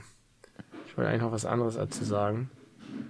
Weiß ich jetzt Noch über Rasierer. So. Du hast mir noch gar nicht so. erzählt, was ihn jetzt so scheiße macht, jetzt wo du darauf angefangen hast zu achten. Man muss über jede Stelle am Gesicht 98 Mal rüberschaben, Ja. damit er wirklich die Haare, und ich weiß nicht, wie das technisch funktioniert, wenn ich da rübergehe und er hat auf 5, 7 Millimeter eingestellt, dann müsste er, verstehe ich, manchmal liegt ein Haar nicht ganz gerade und dann wird es danach erst aufgerichtet und dann muss man ein paar Mal rübergehen. Aber ich kann, ich, ich bin da wütend vom Spiegel, immer wüt, wüt, wüt, wüt, und dann mache ich es immer schneller, so richtig so und jedes Mal höre ich es, weil ich, wenn ich es einfach nur so am Gesicht ohne Haare mache, dann macht er das Geräusch nicht. Das ist ja das Geräusch, das er beim Schneiden macht. Und ich mache es dann auf Agro so lange, bis ich kein scheiß fucking Schneidegeräusch mehr höre, bis er wirklich durch ist. Und dann gehe ich zur nächsten Stelle. Und es dauert so lange. So, so lange. Ich hasse es. Es kann nicht sein, ich verstehe es nicht. Wie das äh, physikalisch möglich ist. Dass ich da so oft rübergehen kann und er findet immer noch ein Haar, was er noch kürzen kann. Na, wenn die Schneidepower nicht äh, auf Maximum ist, nicht auf Deep Clean ist, äh, Stufe 3, dann ist es halt so, dass du mit einem Streich nicht alles abbekommst, weil dann sind ja Haare im Weg und die Ja, zehn Streiche wären okay, aber nicht 500. es ist so kacke. Und dann habe ich noch mal eine andere Frage. Ich rasiere mich inzwischen gerne und meistens im Garten. okay. Was machen andere Menschen mit ihren Haaren? Denn es gibt nur eine Sache, die länger dauert als Rasieren und das ist die Haare nach dem Rasieren weg. Ja, Sie sind überall. Ich kann das Waschbecken, ist auch so eine Sache. Ich wasche das Waschbecken, ich spüle rein, ganz viele Haare gehen weg, mit den Händen noch nach. Und ich mache das und mache das und mache das und es sind immer noch Haare da. Ich bin immer schon so unterm Waschbecken und äh, rubbel mir den Bart äh, leer, weil ich denke, das fällt von da immer noch äh, laufend runter. Das ist auch aber so. nicht Doch, doch, doch, Ja, doch. vielleicht. Aber danach ist es nicht mehr so. I, I, I, I, I it for fact, denn ich habe mir irgendwann angewöhnt, äh, mich nur dann im Gesicht zu rasieren, wenn ich direkt danach duschen gehe. Ja. um den richtig auszuspüren, wie sonst mein Kopfhaar, äh, was ich auch sonst normalerweise mit dem Bart nicht so äh, nicht so umfangreich mache, aber wenn ich, wenn ich mich rasiert habe, ja, dann wird er richtig schön ausgespült und dann geht das auch. Und als ich das äh, früher noch nicht so äh, dogmatisch gemacht habe, habe ich ja noch im Krankenhaus gearbeitet und zu einer Zeit, wo man teilweise noch weiße Kasachs trug. Und bis zum Abend hin hatte man ständig noch so lose Barthaare auf dem, auf dem Kasach, weil die einfach nicht von alleine rausfallen, also oder nur sehr verlangsamt. Und Ja. ich finde, äh, habe ich vielleicht auch sogar irgendwann schon mal im Podcast gesagt, ich finde es so erstaunlich, wie ich das wahrnehme. Ich rasiere mich am Waschbecken, mache den ganzen Struggle, diese Haare da wegzumachen, was doppelt und dreifach erschwert ist, wenn der Abfluss langsam abfließt, was ja mal sein kann, gerade wenn da viele Haare drin sind. Und dann habe ich alles weggemacht, gehe dann duschen, dusche mir alles schön aus, gehe wieder zurück in, äh, in den normalen Raum hinein und es sind schon wieder Haare im Waschbecken. Als, als würden die noch irgendwie kommen- wie ja. Partikel in der Luft rumfliegen und sich dann Ja. auf dem Waschbecken niederlassen. Und dann auf dem Wasserhahn, um den Wasserhahn rum, auf dem Boden und Ja. die sind überall. Und ich habe es so ausführlich und gründlich sauber gemacht und am Ende hinterher trotzdem noch wieder welche entdeckt. Cool. Das ist Ah. seltsam. Und ja, das ist ein Problem, das nervt tierisch. Das ist doch auch so ein. Aber warte mal, äh, spülst du alle Haare, die du abrasierst, mit dem Waschbecken weg? alle Gesichtshaare, ja. Und der, der, der, gerade wenn der Abfluss verstopft ist, dann solltest du wirklich den guten Tipp befolgen. zwei, drei, zwei oder drei Mal zwei Streifen Klopapier zu nehmen, ein bisschen anfeuchten und damit vor am Anfang einmal durchs Waschbecken wischen. Dann kriegst du den Großteil der Haare mit in Müll und dann spült man erst die paar restlichen Haare weg. Und wo kommt der, das feuchte Papier mit den Haaren hinein? In Müll. Nochmal in den Mülleimer. Nicht, Ja. nicht in, ins Klo. Nein, Haare in den Müll und nicht in, nicht in den Ausguss. Gott, wie viel Kilo Haare ich in meinem Leben im, im Müll schon runtergespült habe. Im Müll. Im, Klo.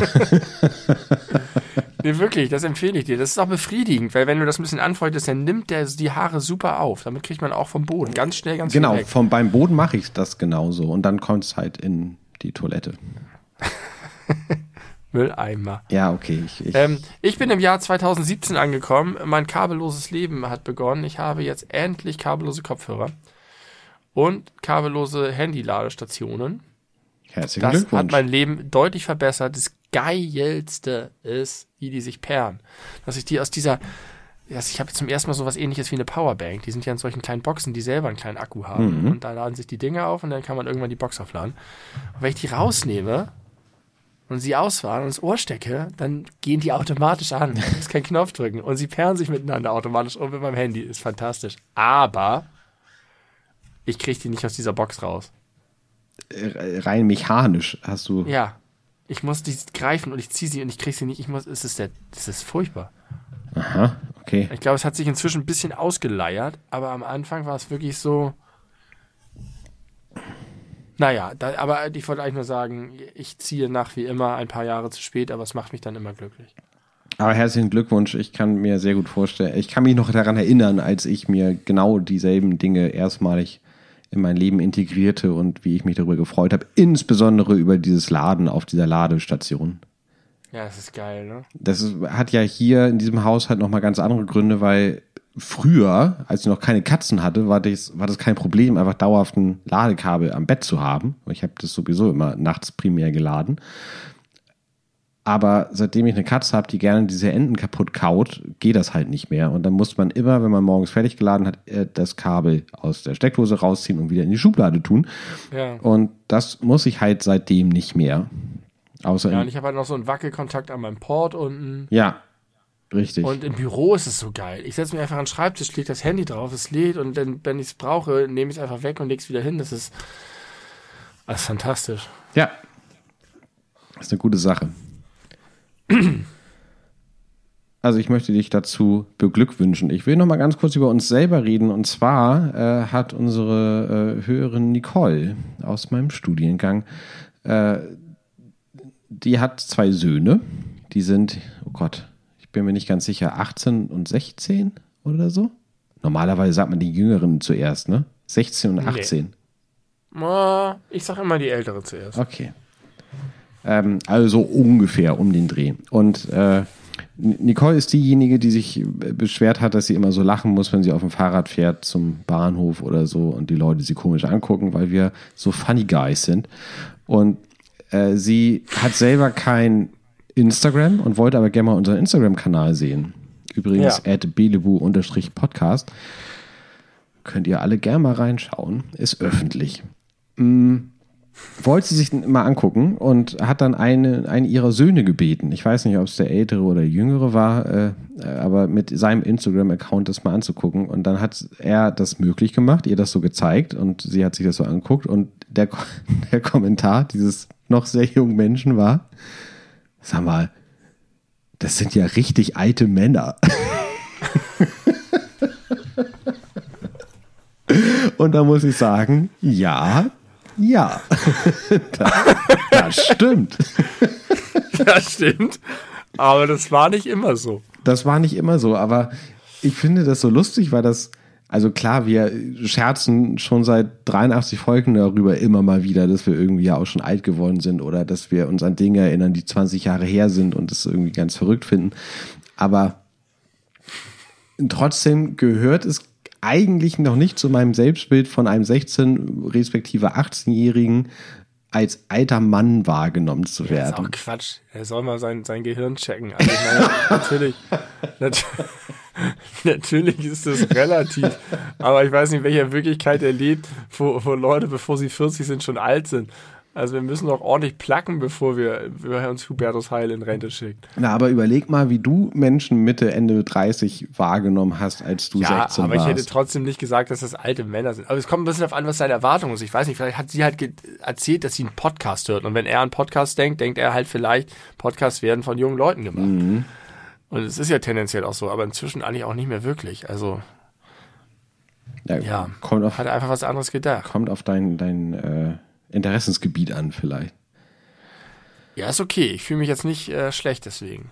Nee, ich musste auch sehr lachen, weil es fühlte sich irgendwie auch so, so wahr und, und, und, und so nach, nach wie, wie sagt man, Kindermund tut Weisheit kunden an. Also, Das ist jetzt ein geiler Read, das.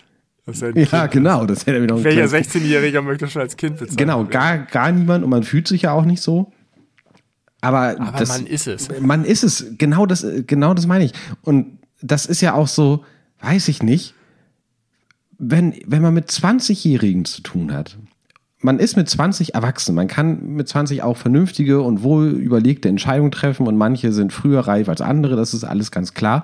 Aber wenn ich mich zurückerinnere, als ich 20 war, da bin ich ausgezogen das erste Mal, da habe ich mich so äh, zum ersten Mal richtig selbstbestimmt gefühlt und ganz viel Freiheit wahrgenommen und dachte, alles klar, das ist also dieses Erwachsenwerden, das ist dieses bei sich ankommen. Ähm, und wenn ich jetzt darauf zurückblicke, wie ich mit 20 war im Vergleich zu jetzt, das sind zwei völlig unterschiedliche Menschen und ich glaube, das ist auch ganz normal und, und, und richtig so. Gerade in der heutigen Zeit, wo man jetzt nicht irgendwie standardmäßig mit 19 anfängt, Familie zu gründen und für weitere 45 Jahre im selben Beruf zu verbleiben. Wir sind ja äh, Gott sei Dank für uns in einer äh, Zeit groß geworden, wo es äh, schon total gesellschaftlich anerkannt war, so ein bisschen ungeplant durchs Leben zu gehen, ein bisschen Freelancer-mäßig durchs Leben zu gehen, eben sich nicht so früh festzulegen und sich auch äh, in, nach Jahren im sicheren Job sich die, den Luxus zu erlauben, zu überlegen, gibt's nicht noch irgendwas anderes, besseres, cooleres für mich? Das ist ja in Ja. unserer Elterngeneration äh, eine krasse Ausnahme gewesen und heutzutage ist das eher Usus. Und die Leute, die jetzt eben halt 20 sind, kennen es halt nahezu gar nicht anders, weil die auch Eltern haben, die in der Lage waren, für sich selber äh, Entscheidungen zu treffen, wie ihre Großelterngeneration das noch nicht gekonnt haben. Und das alles führt, glaube ich, auch zu so einer verzögerten Entwicklung, was ich völlig wertfrei äh, sage, weil ich das gar nicht schlecht finde. Aber es ist ja trotzdem irgendwie lustig, wenn man das dann vergleicht. Also Leute, die heute 20 sind, im Vergleich zu, wenn wir 20 waren, im Vergleich zu, wenn unsere Eltern 20 waren. Ja, Das ist heftig, Ja, ja. was sich da gesellschaftlich getan hat in dieser Zeit. richtig. Und trotzdem bleiben die Menschen irgendwie mehr oder weniger die gleichen, aber die Entwicklung ist Wahnsinn. Ja. Das stimmt schon. Und man glaubt es immer nicht, dass wenn jetzt meine Kinder 20 sind, dass das auch wieder so eine Entwicklung ist, aber wird es sein. Ich muss deswegen gerade ein bisschen lachen. Ich habe ja gerade unseren Belewu-Podcast geguckt. Da sind halt auch viele Fotos dabei. Da waren wir halt so 20. Ja, das stimmt. Stimmt. Da habe ich, hab ich auch tatsächlich drüber nachgedacht, dass es einige Fotos gibt, wo wir nicht weit weg waren von den Kindern, von Nicole, altersmäßig. Ja. Aber die meisten Aber ist halt das nicht auch ein Diss gegen Nicole selber gewesen? Ich meine, die wird ja auch nicht viel äh, jünger sein als wir. Nee, die ist Wenn- älter wenn- als wenn- wir. Ja, wenn er sagt, was sind das für alte Männer? Ja, sie ist ja kein alter Mann, ne? Aber sie hat auch versucht, gegen zu argumentieren und war etwas schockiert, hat sie mir erzählt. Äh, und dann hat sie das nämlich auch auf sich selber bezogen und sich dann auch schlecht gefühlt. Vielleicht hat, hat er einfach nur das Bild von Carlo von Tiedemann gesehen.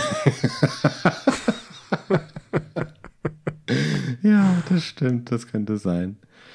Den kennt er nicht. Ähm, ich, ich war wieder im Supermarkt.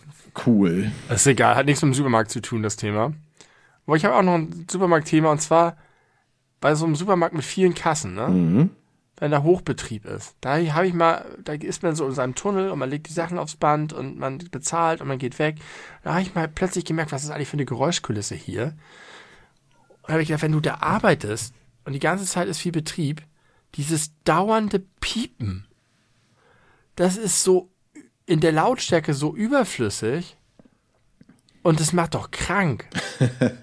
naja, du sitzt in diesem Piepmeer, es ist die ganze Zeit die ganze Zeit. Ja. Das muss doch so in dein Hirn sich, sich brennen. Wenn du da rausgehst, dann taumelst du nur noch. Ja, also erstmal hast du vorhin ja sehr schön neurologisch korrekt erklärt, dass das äh, Großhirn in der Lage ist, äh, Dinge rauszufiltern, dass man sie gar nicht erst wahrnimmt. Ich glaube, unterbewusst macht dich das fertig. Mm, also, das ist jetzt logischerweise nicht eins zu eins vergleichbar, weil das nicht in dieser Frequenz stattgefunden hat. Aber ich habe ja, als ich im Krankenhaus auf Station gearbeitet habe, ja auch nach Klingel viel gearbeitet. Und ja. das Klingel, also die Patientenklingel im äh, Universitätsklinikum Hamburg-Eppendorf, wo ich tätig gewesen bin, ähm, hat eine fürchterliche Frequenz. Also die hat wirklich eine, eine, sehr unschöne Lautstärke auch und die Frequenz ist halt auch nicht cool. Und ja es ist durchaus vorgekommen hier und da, dass ich in meiner Freizeit irgendwo stand und dachte, boah, irgendwo klingelt gerade ein Patient, weil oder eine Patientin, weil das gerade irgendwie von der Frequenz her mich daran erinnert hat, wenn keine Ahnung ein Auto rückwärts gefahren ist oder so, so ein LKW. Aber trotzdem, wenn das so zu deinem Arbeitsalltag gehört, hinterfragst du das nicht negativ und es hat jetzt nee, zumindest. Das, aber also es hat auch in dem Fall jetzt auch mein Privatleben nicht sonderlich negativ beeinflusst. Deswegen ist wahrscheinlich die erhöhte Frequenz da doch nochmal was anderes. Aber es ist auch nicht so laut in aller Regel. Und es muss ja trotzdem ein Response geben, weil also es vibriert ja nichts. Also die müssen ja ein Signal bekommen, dass sie das richtig gescannt haben. Aber das ist, ja, das ist natürlich ein Punkt die sind natürlich auf ihr eigenes Ding konzentriert und das ist natürlich immer, okay, hab ich, hab ich, hab ich, dann blendest du das andere wahrscheinlich wirklich aus. Aber du kannst es auch mit einem Lichtsignal oder einer leichten Vibration oder das kannst du ja ganz anders auch machen. Du brauchst ja nicht diesen, diesen Sound für. Ähm, aber insgesamt habe ich da auch manchmal drüber nachgedacht, es ist ja der, der Arbeitsplatz. Und es ist einfach die ganze Zeit, während deiner Schicht sitzt du und hast wirklich eine, eine Geräuschkulisse, die geprägt ist von viel diffusem Lärm, dieses Schieben, dieses Packen, das Tuscheln, das Reden von den ganzen anderen Kassen, dann das Piepen. Du hast in der Regel kein Tageslicht und das ist, glaube ich, wirklich anstrengend. Ähnlich habe ich mir das mal gedacht bei Burger King oder McDonald's.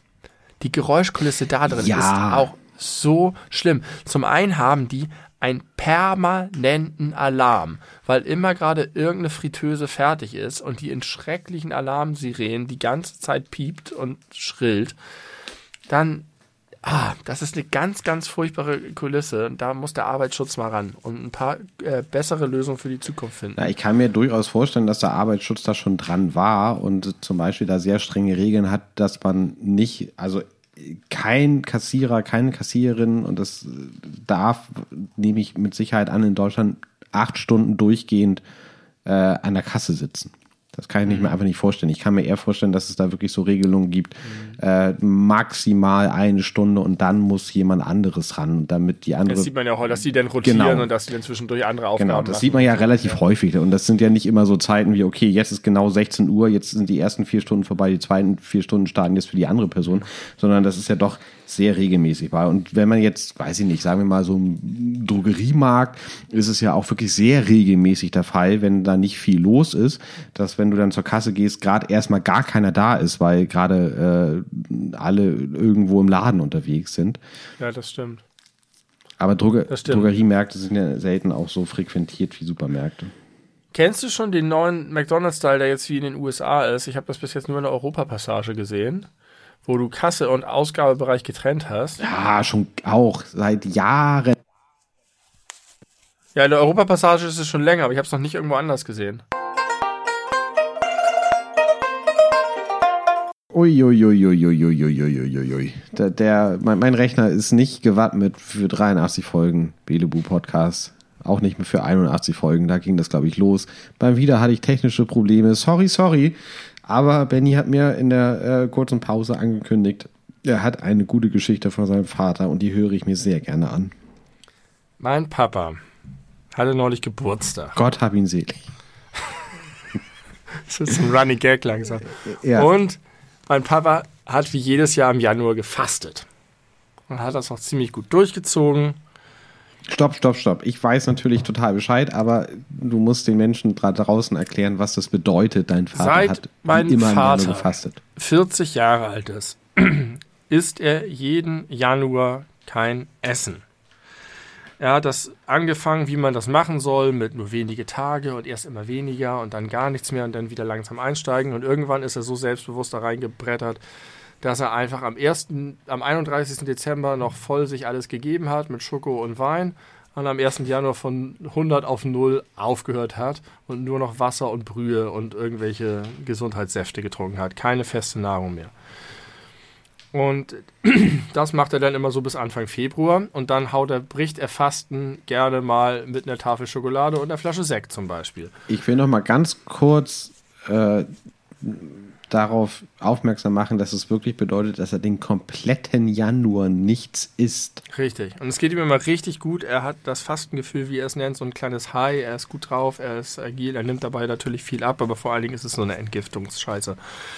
Aber das ist gar nicht so das Thema eigentlich. Ich weiß, aber es ist doch trotzdem interessant. Ja, ist es. Und jetzt hatte er Geburtstag. Nein, hatte er gar nicht. Und Quatsch, er hatte im November Geburtstag. Mein Bruder hatte Geburtstag. Ist auch völlig Wurst. Auf jeden Fall war ich dort äh, zu Besuch und mein Vater war da. Und wir haben irgendwie über unsere wahnsinnigen Hühner geredet und dass die gerade so aggressiv aufeinander sind und Tonne so krass gepickt haben. Und äh, ich war äh, am Tag davor einkaufen, hatte vergessen, das Hundefutter zu holen. Man soll nämlich, hatte ich glaube ich schon mal erzählt, diesen Hühnern, wenn die so richtig agro sind, richtig Rindfleisch geben, ähm, damit sie äh, sich da dann austoben können und das nicht mehr so nötig haben, ihre Freunde zu essen. Und ich hatte erzählt, dass ich das vergessen hatte. Also und du musst den Blutrausch ich externalisieren. muss den Blutrausch externalisieren aus den anderen Hühnern hinaus. genau. Wirklich wahr. Und irgendwie hat er gefragt, wie es denen jetzt geht. Und ich habe gesagt, ja, wir müssen jetzt hier das Hundefutter. Ich habe es dummerweise vergessen und so. Und dann meinte er, ja, was ist denn jetzt? Dann meinte ich, ja, das kriegen wir jetzt schon hin, noch die zwei Tage. Ich hole das den Montag. Das war alles. Da war es vorbei. Und ich habe schon zu ihm gesagt, weil er schon so guckte, ich habe gesagt, hör auf, es ist Sonntag, wir feiern hier Geburtstag, lass es sein. Es ist alles gut, ich kann das morgen kaufen. Es macht keinen Unterschied. Die Hühner schlafen jetzt eh, morgen, alles ist, alles ist gut, weil ich meinen Vater kenne. Und dann war es aber vorbei, wir sind nach Hause gefahren, alles okay und plötzlich erscheint, du kennst das, bei uns auf dem Balkon eine Gestalt. Bei Wind und Wetter mit einer riesengroßen Tüte in der Hand. Und ich habe noch versucht, meine Frau vorzuwarnen, weil sie da gerade anlehnte und meinte so irgendwie so, "Da kommt. Und dann hat sie sich extrem verjagt und er kam dann da rein. Hackenstramm. Und bester Laune, weil er an seinem 28. und 29. Fastentag dann erstmals richtig Wein getrunken hatte und nichts gegessen hatte weiterhin. Und war quietschvergnügt und kam vom Flughafen, wo es rund um die Uhr noch ein Edeka gibt, der geöffnet hat. Und erzählte tausend Geschichten, dass er noch irgendwo eine Zeitung geholt hat und bei einer Rezeption an einem Hotel. Und er war richtig gut drauf. Und dann drückte er mir grinsend diese Tüte in die Hand und sagte, hier für eure Hühner, ich konnte das nicht. Das ist, hat mir so, die haben mir so leid getan. Dann ist er einfach noch mit dem Fahrrad losgeeiert und hat richtig, und das war voll. Er, er kennt ja auch keinen Master, ne? Ich wollte eigentlich so zwei Dosen holen und es war einfach so eine, so eine große Papiertüte voll mit Tierfutter. Und ich hatte ihm genau vorher gesagt, nur Fleisch, keine Zusatzstoffe, nichts anderes. Und dann packe ich das aus. Und dann, ja, ich finde drei Dosen Rindfleisch pur. Gut, die kann ich benutzen. Und ansonsten war da nur Schrott drin. Da war so Brecki-mäßiges Trockenfutter drin, so ein riesiger Sack. Dann war da äh, äh, was mit Joghurtsoße und Kürbis und Dinkel und sonst was dabei. Kann ich, alles soll man alles nicht machen. Die sollen das pur kriegen. Und dann war da einfach ganz viel Hühnerfleisch dabei. Und dann, dann sag ich ihm, was, was ist denn das hier? Das ist Katzenfutter mit Hühnerfleisch und Joghurtsoße. Was hast du verstanden? Und ich wollte aber nicht böse an ihn sein, weil er so eine romantische Liebeaktion für unsere Hühner gemacht hatte. Und dann guckte er mich nur an und sagte, aber, aber das ist doch für Hühner. da ist doch ein Huhn drauf. Und ja, weil da Hühner drin sind. Ist er wirklich davon ausgegangen, im Edeka am Flughafen Hühnerfutter, Hühnernassfutter zu Ich glaub, bekommen? da hat die toxische Mischung aus kein Essen und ein bisschen zu viel Wein irgendwas, irgendwas komisches äh, losgetreten. Er wollte einfach eine gute Tat tun, mit den allerbesten Absichten. Weißt du, was das bisschen zu war? harsch reagiert. Meine Frau hat mich auch ein bisschen zurückgeführt und meinte, komm hier, das ist doch mega nett und lieb und das ist doch eine coole Geschichte. War es auch. War total lustig. Es war 1A, mein Papa. Weißt du, was das war? Deine äh, liebe Frau hat, äh, hast du mir mal zitiert, eine sehr schöne Definition von Freizeit, glaube ich, äh, gebracht, nämlich äh, Zeit und Energie gleichzeitig. Und das hatte dein Papa offenbar. Er hat beschwipst durch den äh, durch die Nahrungskarenz äh, Ja. hat er aber irgendwie immer immer noch genug Energie gefunden zu sagen, ich fahre jetzt zum Flughafen, ich tue jetzt meinem Sohn und meiner Schwiegertochter was Gutes und deren Hühnern. Äh, deswegen fahre ich jetzt los, fröhlich mit der Zeit, die ich als Rentner nun mal habe äh, und die Energie, die ich mir gerade angesoffen habe. Los geht's. Ja, und, Und das muss man tatsächlich auch sagen, das spricht auch sehr für ihn. Er ist tatsächlich in der Lage, sich so auch kuriose, besondere Momente zu schaffen. Und auch viele Leute fallen ja dann auch, wenn sie alter, älter werden, in so ein, so ein Trott und in so ein Alter und da einfach immer mal wieder rauszubrechen und irgendwas Komisches zu machen und zu erleben. Ja, das spricht sehr äh, für ihn und für seinen Lebenswandel. Ich glaube, das Verrückteste, was meine Eltern in letzter Zeit gemacht haben, war, dass, ähm, also ich, ich habe vor einiger Zeit, weil mein Papa aus verschiedenen Gründen mehrfach im Krankenhaus war, äh, alles gut, er ist gesund und so, äh, habe ich eine WhatsApp-Gruppe erstellt mit meiner Mutter, meinem Vater, meinem Bruder und mir, damit man die Informationen bündeln kann, weil vorher hat mein Papa immer meiner Mama Bescheid gesagt und hat die uns Kinder in, äh, unterrichtet. Das fand ich irgendwie sinnlos. Und dann habe ich äh, die Gruppe Aktuelle Papa News gegründet, mit uns Vieren drin. Und morgen muss meine Mutter operiert werden. Auch nicht so krass schlimm, also alles, alles cool. Äh, aber jetzt ist heute eine neue WhatsApp-Gruppe gegründet worden von meinem Papa, die heißt Aktuelle Mama News mit denselben Leuten drin. Und es ist lieb gemeint, die, die, die Absicht ist irgendwie ganz süß, aber halt so sinnbefreit. Also so, so, so am, am, am äh, gewünschten Effekt vorbei. Ja, man hätte auch die alte Gruppe einfach Ja. weiter nutzen können oder sie Ja. sogar umbenennen können, wenn Ja. man das unbedingt möchte. Richtig? Ja. Wer hätte es ihn zum Admin machen sollen? Ja. Das war mein Fehler. Es tut mir leid, Papa, wenn du das hörst. Ich habe mich ja gefragt, das ist eine Handynotiz von vor einem Jahr oder so, äh, habe ich jetzt äh, im Kopf, weil ich die so oft gelesen habe. Meine Eltern hören ja den Podcast nicht. Ja. Mit der Begründung, das ist zu lang und äh, wer soll euch denn so lange zuhören? Oder wie meine Mutter sagt, ich möchte dann auch selber mitreden und so. Fair enough, gar kein Problem. Aber ich habe mich gefragt, wenn ich jetzt irgendwie einen tragischen Unfalltod erleiden würde, würden meine Eltern anfangen, den Podcast zu hören? Äh, so im Sinne von, oh Gott, mein Sohn, ich vermisse ihn so, ich will seine Stimme noch mal hören. Ich meine, die haben etliche Stunden Material, sich jetzt irgendwie meine Stimme anzuhören, was sie noch nie von mir gehört haben. Ja, kann ich mir Äh, vorstellen, dass sie das machen würden. Da würden sie dich nochmal ganz neu kennenlernen vielleicht. Vielleicht finden sie mich dann gar nicht mehr so cool. Oder viel cooler. Ja, viel cooler. Ich glaube, darum geht es bei solchen Sachen, bei solchen Nacht Nacht-Todesverarbeitungen nicht, wie cool man seinen, seinen gerade frisch verstorbenen Sohn eigentlich wirklich findet. Okay, kann gut sein. Ich habe neulich auch darüber nachgedacht, was ich eigentlich machen würde, wenn du ähm, jetzt plötzlich versterben würdest mit diesem Podcast. Ja, und? Ich glaube, ich, ich, müsste, ich würde mich erfolgreich erstmal in unseren Account reinhacken.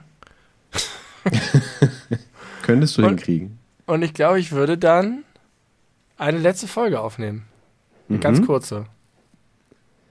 Und da würde ich einfach nur unsere Zuhörerschaft äh, darüber unterrichten, was passiert ist. Und noch eine kleine, wie sagt man, e Elogie. Elogie, ich wollte Elogie sagen, Vielleicht heißt es auch Elogie. auf dich halten. Und dann ist das das gewesen. Und ich würde, Einerseits- ich würde es ohne Jingle machen. Also ich möchte mindestens noch einen, einen China-Jingle haben in meiner Elogie. Und jetzt muss ich dringend pinkeln, deswegen kommt jetzt die China-Pause. So, wo war ich? Tim war. Ja. Also ich finde das einerseits ganz süß, aber andererseits ist es mir auch egal, weil es mir Es geht ja wirklich, nicht um dich. Ja, ich weiß, es geht nicht um mich, aber jetzt mal aus, aus subjektiver, egoistischer innerlich. Perspektive ist es mir egal, weil äh, es kann mit mir alles gemacht werden, wenn ich tot bin, was, was, was der Nachwelt Freude bereitet. Ja, ich würde es tatsächlich ein bisschen als, als Dienst an unserer treuen Zuhörerschaft noch, noch machen. Das finde ich schön. Würde ich im umgekehrten Fall, wenn du das mal möchtest, auch tun. Ja, gerne. Kleinen Nachruf. Mit dir und dem Tiger im Hintergrund. Vielleicht mache ich mir die Mühe und schneide so ein paar Best-of-Sachen von dir zusammen, aber wahrscheinlich nicht. Nee. nicht übertreiben. Nicht übertreiben. Auch nicht zu lang. Ja. Ich muss noch mal ganz kurz, um mal einen harten, harten Break zu machen. Äh, ich habe es äh, vorhin schon online angekündigt. Ich muss noch mal ganz kurz ein Update zu der Serie Killing Eve geben. Ja. Äh, ich habe da sehr von geschwärmt. Ich habe äh, gesagt, wie sehr begeistert ich bin, als ich noch, als ich kurz vor Ende der ersten Staffel war und dass äh, jede Folge wie eine Offenbarung auf mich wirkte. Und das war auch so, das ist auch weiterhin so. Allerdings muss ich leider sagen, jetzt wo ich äh, über die Hälfte der dritten und noch aktuellsten Staffel äh, hinaus bin, das Niveau hält sich leider nicht, nach meinem Empfinden. Und zwar ist es ist das Problem, dass sie ab der zweiten Staffel ziemlich straight, also in der ersten gab es auch vielleicht schon so zwei, drei Momente, wo man zumindest mal kritisch hinterfragen könnte, aber ab der zweiten Staffel war es den Machern und Macherinnen offensichtlich egal. Äh, die haben einfach das Prinzip Logik über Bord geworfen. Also die haben sich, da, da ist eine, eine immer noch coole, spannende Geschichte, die da erzählt wird, aber wenn man da versucht, irgendwie logisch drauf zu gucken, wo man ja sehr versucht ist, weil es ja prinzipiell ein logisches Setting ist, ohne Übernatürlichkeit und Science Fiction oder was auch immer, ähm, so würde, so funktioniert die Welt nicht, wie sie da dargestellt wird. Das geht nicht. Da passieren so viele also da passieren, das ist kein Spoiler, da passieren so viele krasse Morde irgendwie am helllichten Tag in der Öffentlichkeit, wo aber nun zufällig zu dem Zeitpunkt keine Öffentlichkeit ist und wo offensichtlich die jeweiligen, das sind verschiedene Länder auch, wo das passiert, die jeweiligen Polizeiorganisationen haben offenbar gibt es, die gibt es einfach nicht, die werden komplett ignoriert. Das passiert alles da auf dieser Intelligence-Basis. Was heißt Intelligence auf Deutsch? Geheimdienst? Geheimdienst, Dankeschön, auf dieser Geheimdienstbasis und alles andere wird völlig wegignoriert, nicht mal erwähnt, so dass ich da irgendwie ein bisschen vorsitze wie vor 24 oder so. Und äh, was glaubst du, warum das passiert ist, wenn die vorher gelobt wurden für, ihren, das hat ja, ist ja gut, es basiert ja vor allen Dingen auf einer Vorlage. Auf einer äh, Buchvorlage, genau. Ich Glaubst du, kann, die Bücher sind auch so eskaliert? ich kann mir das tatsächlich nur so erklären, weil ich keinen Grund sehe, warum die sonst sich irgendwie in diese, so diese Entscheidungen hätten durchringen sollen. Mm, Also ich kann mir durchaus vorstellen, dass auch vielleicht der Mensch, es ist glaube ich irgendein Autor, der diese Bücher geschrieben hat, dass der vielleicht auch eine gute Idee hatte für eine Geschichte, die dann vielleicht rasend erfolgreich war und er sich dann neue Sachen und weiterführende Dinge überlegen musste, ohne das irgendwie ursprünglich geplant zu haben und dann eben halt abgefahren wurde. Und genau so ist es jedenfalls in der Serie. Also wenn die sich dicht an der Buchvorlage orientieren, dann kann das auch in der Buchvorlage nicht anders sein. Aber ich muss sagen, ich gucke das immer noch gerne und ich habe schon äh, sämtliches Lob äh, auf diese Frau überschüttet, welches mir äh, einfällt, aber ich möchte gerne da nochmal anknüpfen. Jodie Comer heißt diese Schauspielerin, die Villanelle spielt und Villanelle ist passenderweise der Villain oder auch nicht. Zwinker, Zwinker, man weiß es nicht genau. Ähm, die ist so krass und ich habe das Gefühl, Staffel 2 und 3 könnte man so zusammenschneiden, dass man alle Szenen, wo sie nicht dabei ist, einfach weglässt, so dass einfach so die große Gesamtgeschichte egal wird und dass man nur noch ihr bei ihrer exzellenten Ausführung ihrer Arbeit zugucken kann. Und das würde die Serie kaum schlechter machen, aber trotzdem immer noch gut, weil, also ich weiß nicht, was das ist. Ich habe die Theorie, dass diese Frau in der Lage ist, jeden ihrer Hunderten von Gesichtsmuskeln einzeln anzuspielen, so dass sie in der Lage ist, nur mit Gesichtsausdrücken ganze Dialoge obsolet zu machen. Und das, also es ist so großartig und so fantastisch. Und was mir aufgefallen ist, und das finde ich super spannend, wir haben jetzt schon mehrfach über den Bechtel-Test gesprochen, ne? den ja. ja ganz viele Hollywood-Filme und Serien immer nicht bestehen. Bedeutet, zwei Frauen unterhalten sich nur miteinander, ohne dass ein Mann dabei ist. Sie unterhalten sich über was anderes als ein Mann inhaltlich. Erstaunlich viele Filme schaffen das nicht. Und ich habe so mal drüber nachgedacht und ich bin mittlerweile davon überzeugt, Killing Eve übersteht den Bechtel-Test nicht umgekehrt. Also ich glaube, es gibt keine Szene, wo sich nur zwei Männer unterhalten, wo es nicht um eine Frau geht, weil nahezu alle wichtigen Rollen von Frauen äh, besetzt sind. Ja. Und das ist hab, super interessant. Ich, ich, ich habe über den Bechtel-Test noch mal ein bisschen gelesen. Da stand noch mal, es gibt Kritik daran, weil das kein, kein wirklich gutes wissenschaftliches Verfahren ist, das irgendwie wirklich, aber das hat ja auch nicht den Anspruch. Das ist ja mhm. nicht so, dass es wirklich ein, ein echter Test ist, sondern es ist eigentlich eine, eine, eine, eine eher ein Bonbon, eine anekdotenhafte Aussage über Filme, anhand derer man tatsächlich sehen kann, oh krass, das ist weit verbreitet und äh, das kann eigentlich gar nicht sein, dass es überhaupt irgendeinen Film gibt, in dem das so ist. Ähm, ja, wir haben The Expanse zuletzt zu Ende geguckt, da habe ich auch das auch drüber gesagt, das ist total geil, diese Szenen zu sehen und das, die, die Serie schiebt das nicht nach vorne, aber wenn man sich dessen bewusst ist, ist es so geil, wenn du dann siehst, wie viele Frauen in wichtigen Rollen im, auf hohen Rängen krasse Entscheidungen miteinander verhandeln, ohne dass Männer beteiligt sind. Und es fügt sich aber total natürlich in die Serie ein, ohne dass es irgendwie so als Agenda vor sich hergetragen wird.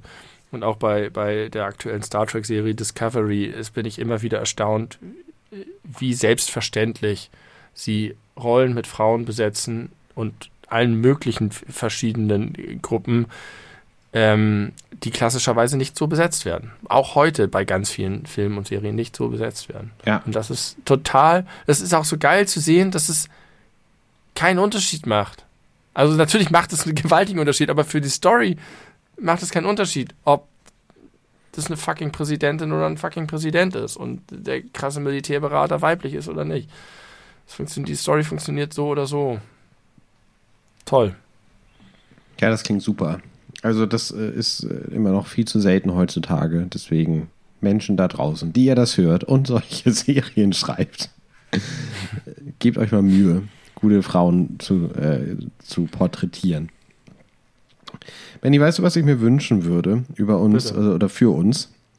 Ich glaube, das ist, äh, also es gibt ja verschiedene Stufen des Ruhms. Ja. Wir sind an der alleruntersten. Es gibt durchaus Menschen, die uns kennen, ohne dass sie uns kennen. Aber wir sind auf einer, genau. Genau, aber wir sind auf einer. Wir sind jetzt nicht so äh, wie Milliarden anderer Menschen, die nie irgendwie in Erscheinung treten und ja. Äh, nie irgendwie wahrgenommen werden von anderen außerhalb ihres Freundes- und Familien- und Kollegenkreises, sagen wir es mal so. Ähm, aber da sind wir ja schon ein bisschen drüber hinaus. Und ich möchte eigentlich eine Stu bestimmte Stufe erreichen. Ich möchte nicht Superstar sein. Ich möchte jetzt nicht irgendwie nur mit Bodyguards einkaufen gehen können oder so.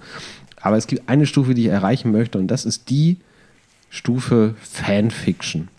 Ich würde mir sehr wünschen, und ich finde, es ist nicht unrealistisch, dass es irgendwann mal Fanfiction von uns gibt. So Geschichten mit dir und mir als, als Hauptprotagonisten, wie wir irgendwelche fiktiven Dinge erledigen und erleben äh, und dabei sehr realistisch dargestellt werden. Und gerne kann das fantasievoll sein. Das kann auch gerne schlüpfrig sein. Bin ich auch immer wie wär's mit haben. so einem kleinen, Wie wäre es mit so einem kleinen Webcomic, der Podcast begleitend ist? Oh. Wo man uns denn zum Beispiel sieht, wie wir gerade daran feiern, wie wir Deo machen oder. Ja. So ja. Ein kleiner, kleiner Webcomic. Ja. Gibt, gibt es vergleichbare äh, äh, Menschen, die dir einfallen, zu denen es Fanfiction gibt, weil ich kenne Fanfiction tatsächlich nur zu sowas wie Serien und, und Film und, und also so. jetzt muss man natürlich. Du wirst jetzt nicht von Fanfiction über Klaas Häufer Umlauf oder äh, so. Witzigerweise, genau das gibt es. Es gibt Fanfiction von, von Joko und Klaas. Das haben sie bei Baywatch Berlin durchaus schon mal erzählt wo es häufig eine homoerotische Komponente gibt, aber es gibt auch in viel kleinerem Bekanntheitsgrad sowas. Ein äh, Podcast, den ich früher sehr gerne äh, gehört habe, ist Radio Nukular, äh, wo es um, ich sag mal, Nostalgie der 80er und 90er geht primär. Ähm, auch da, das sind drei Jungs oder drei Männer, auch da gibt es Fanfiction. Und interessanterweise die schlüpfrige Komponente spielt da häufig eine große Rolle. Das ist, glaube ich, bei Fanfiction immer so. Das- Dafür ist Fanfiction erfunden worden. Ja, weil man kann ja die Menschen alles machen lassen in seiner Fantasie. Und da äh, kann ich, also die meisten Menschen sind schon so ein bisschen versaut. Das ist für mich auch ganz gut so. Und da kann sich das gerne ausdrücken. Also ich, ich wäre offen. Ja, ich habe gerade ein YouTube-Video von Keanu Reeves gesehen, der im Rahmen von Matrix dazu befragt wurde, ob er Videospiele spielt. Und das hat er verneint und ob er Kenntnis davon hat, dass in Cyberpunk die meist nachgefragte Mod oder Zusatzgeschichte ist, dass man mit seiner Figur Sex haben kann. Und da hat er gesagt, great! und dann wurde er gefragt, ob er ein Problem damit hat. Und dann hat er irgendwie sowas gesagt, no, it's nice when it's nice. Und das war alles. It's nice when it's nice. Also, kleiner ver verborgener Aufruf an die HörerInnen da draußen. Nicht sehr verborgen. Ja, vielleicht nicht sehr verborgen. Ja, magst du recht haben. Aber Fanfiction wäre doch mal was. Wir würden es auch hier vorlesen, wenn sie bestimmten Qualitätskriterien äh, entsprechen. Ja. Hast du noch was? Ja, ich habe wahnsinnig viel, aber wir sollten langsam zum Ende kommen. Ich möchte nur noch mal, vielleicht habe ich das schon mal erzählt, aber ich habe das immer und ich muss, es ist wieder so eine Sache, die ich nur hier loswerden kann. Immer wenn ich passierte Tomaten sehe, habe ich das schon mal erzählt? Noch weiß ich es nicht.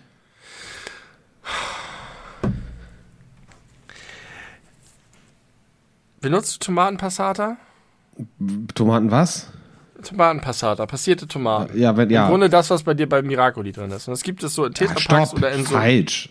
Was bei Miraculous Nein, da ist drin Tomatenmark. ist, Tomatenmark. Entschuldigung, Tomatenmark. Das ist Nein, nein, ich meine passierte, ich meine Tomaten. passierte Tomaten, also ohne Stückchen, einfach nur sozusagen die, die, die Grundlage für eine Tomatensauce. Ja, Wenn man sie nicht selber herstellen möchte. kenne ich, habe ich schon benutzt. Äh, Halbliterflaschen oder Tetrapacks oder so, und da steht dann drauf, Tomaten passiert.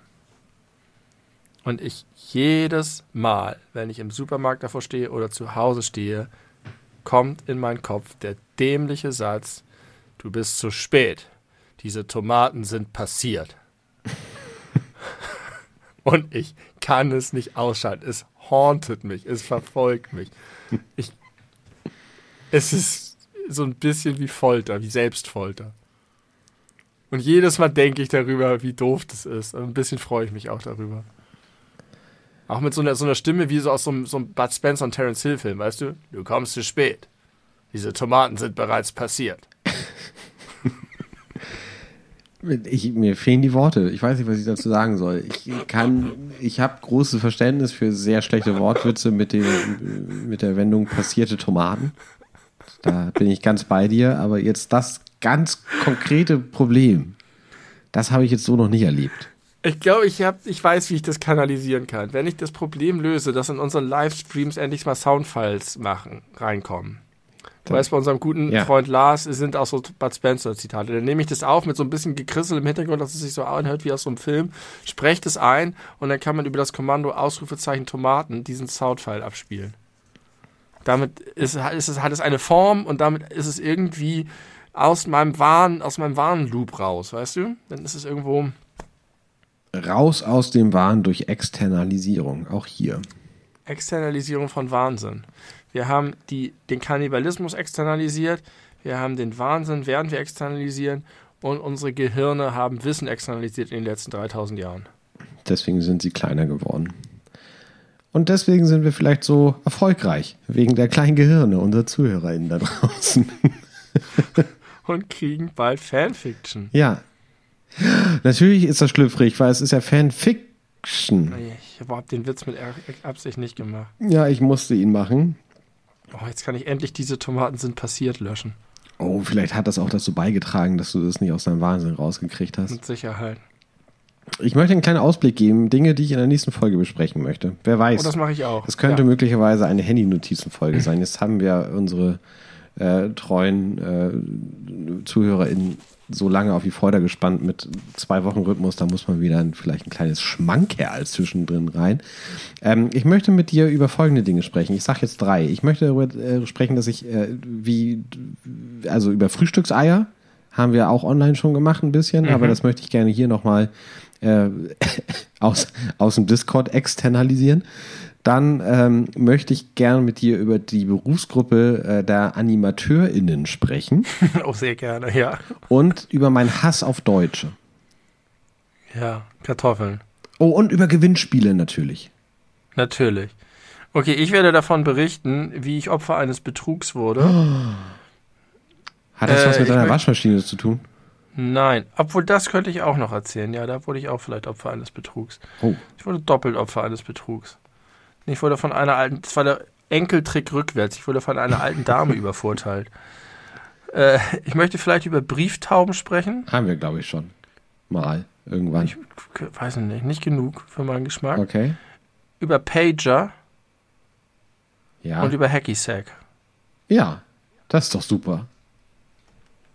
Dieses und mehr. Möglich, Vielleicht Vielleicht möglicherweise Folge. nächste Woche in einer Handy-Notizen-Folge. Vielleicht auch nicht. Aber dann in der nächsten regulären Folge in zwei Wochen.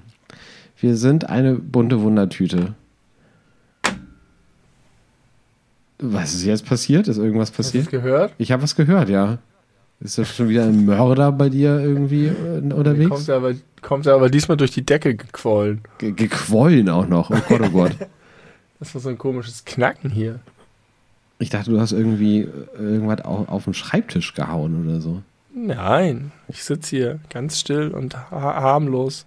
Ich bin ein Sonntagskind. Still und starr Route See. Ich habe äh, mein, mein Sonntagskind-Status um 35 Minuten verpasst.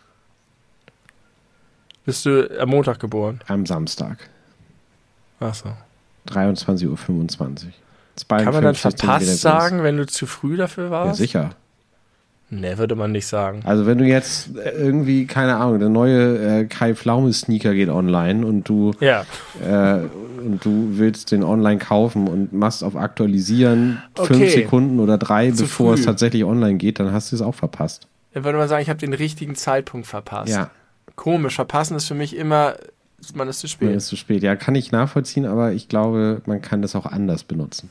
Ich glaube auch, es ist nur in den meisten Fällen ein zu spät sein, weil man äh, zu früh, also häufig ist es so, wenn du zu früh bist, dann verpasst du es nicht, weil du dann warten kannst. Es Genau. gibt wenige Dinge, die man äh, verpasst, weil man zu früh da ist. Aber am Sonntag geboren werden gehört dazu.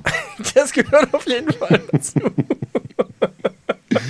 Also nicht am Sonntag geboren werden. ich, richtig. Oder was auch immer. Egal. Ja, du wolltest mich gerade beim Namen nennen. Ich habe dich beim Namen genannt und möchte dich jetzt hochoffiziell verabschieden und mich bedanken für die letzte Zeit. Die letzte. du weißt, was ich meine. Für die Zeit, in der wir uns unterhalten haben. Das war schön. Ich werde jetzt äh, ins Bett, fröhlich ins Bett huschen und äh, vorher noch meine zum Bersten gefüllte Blase entleeren.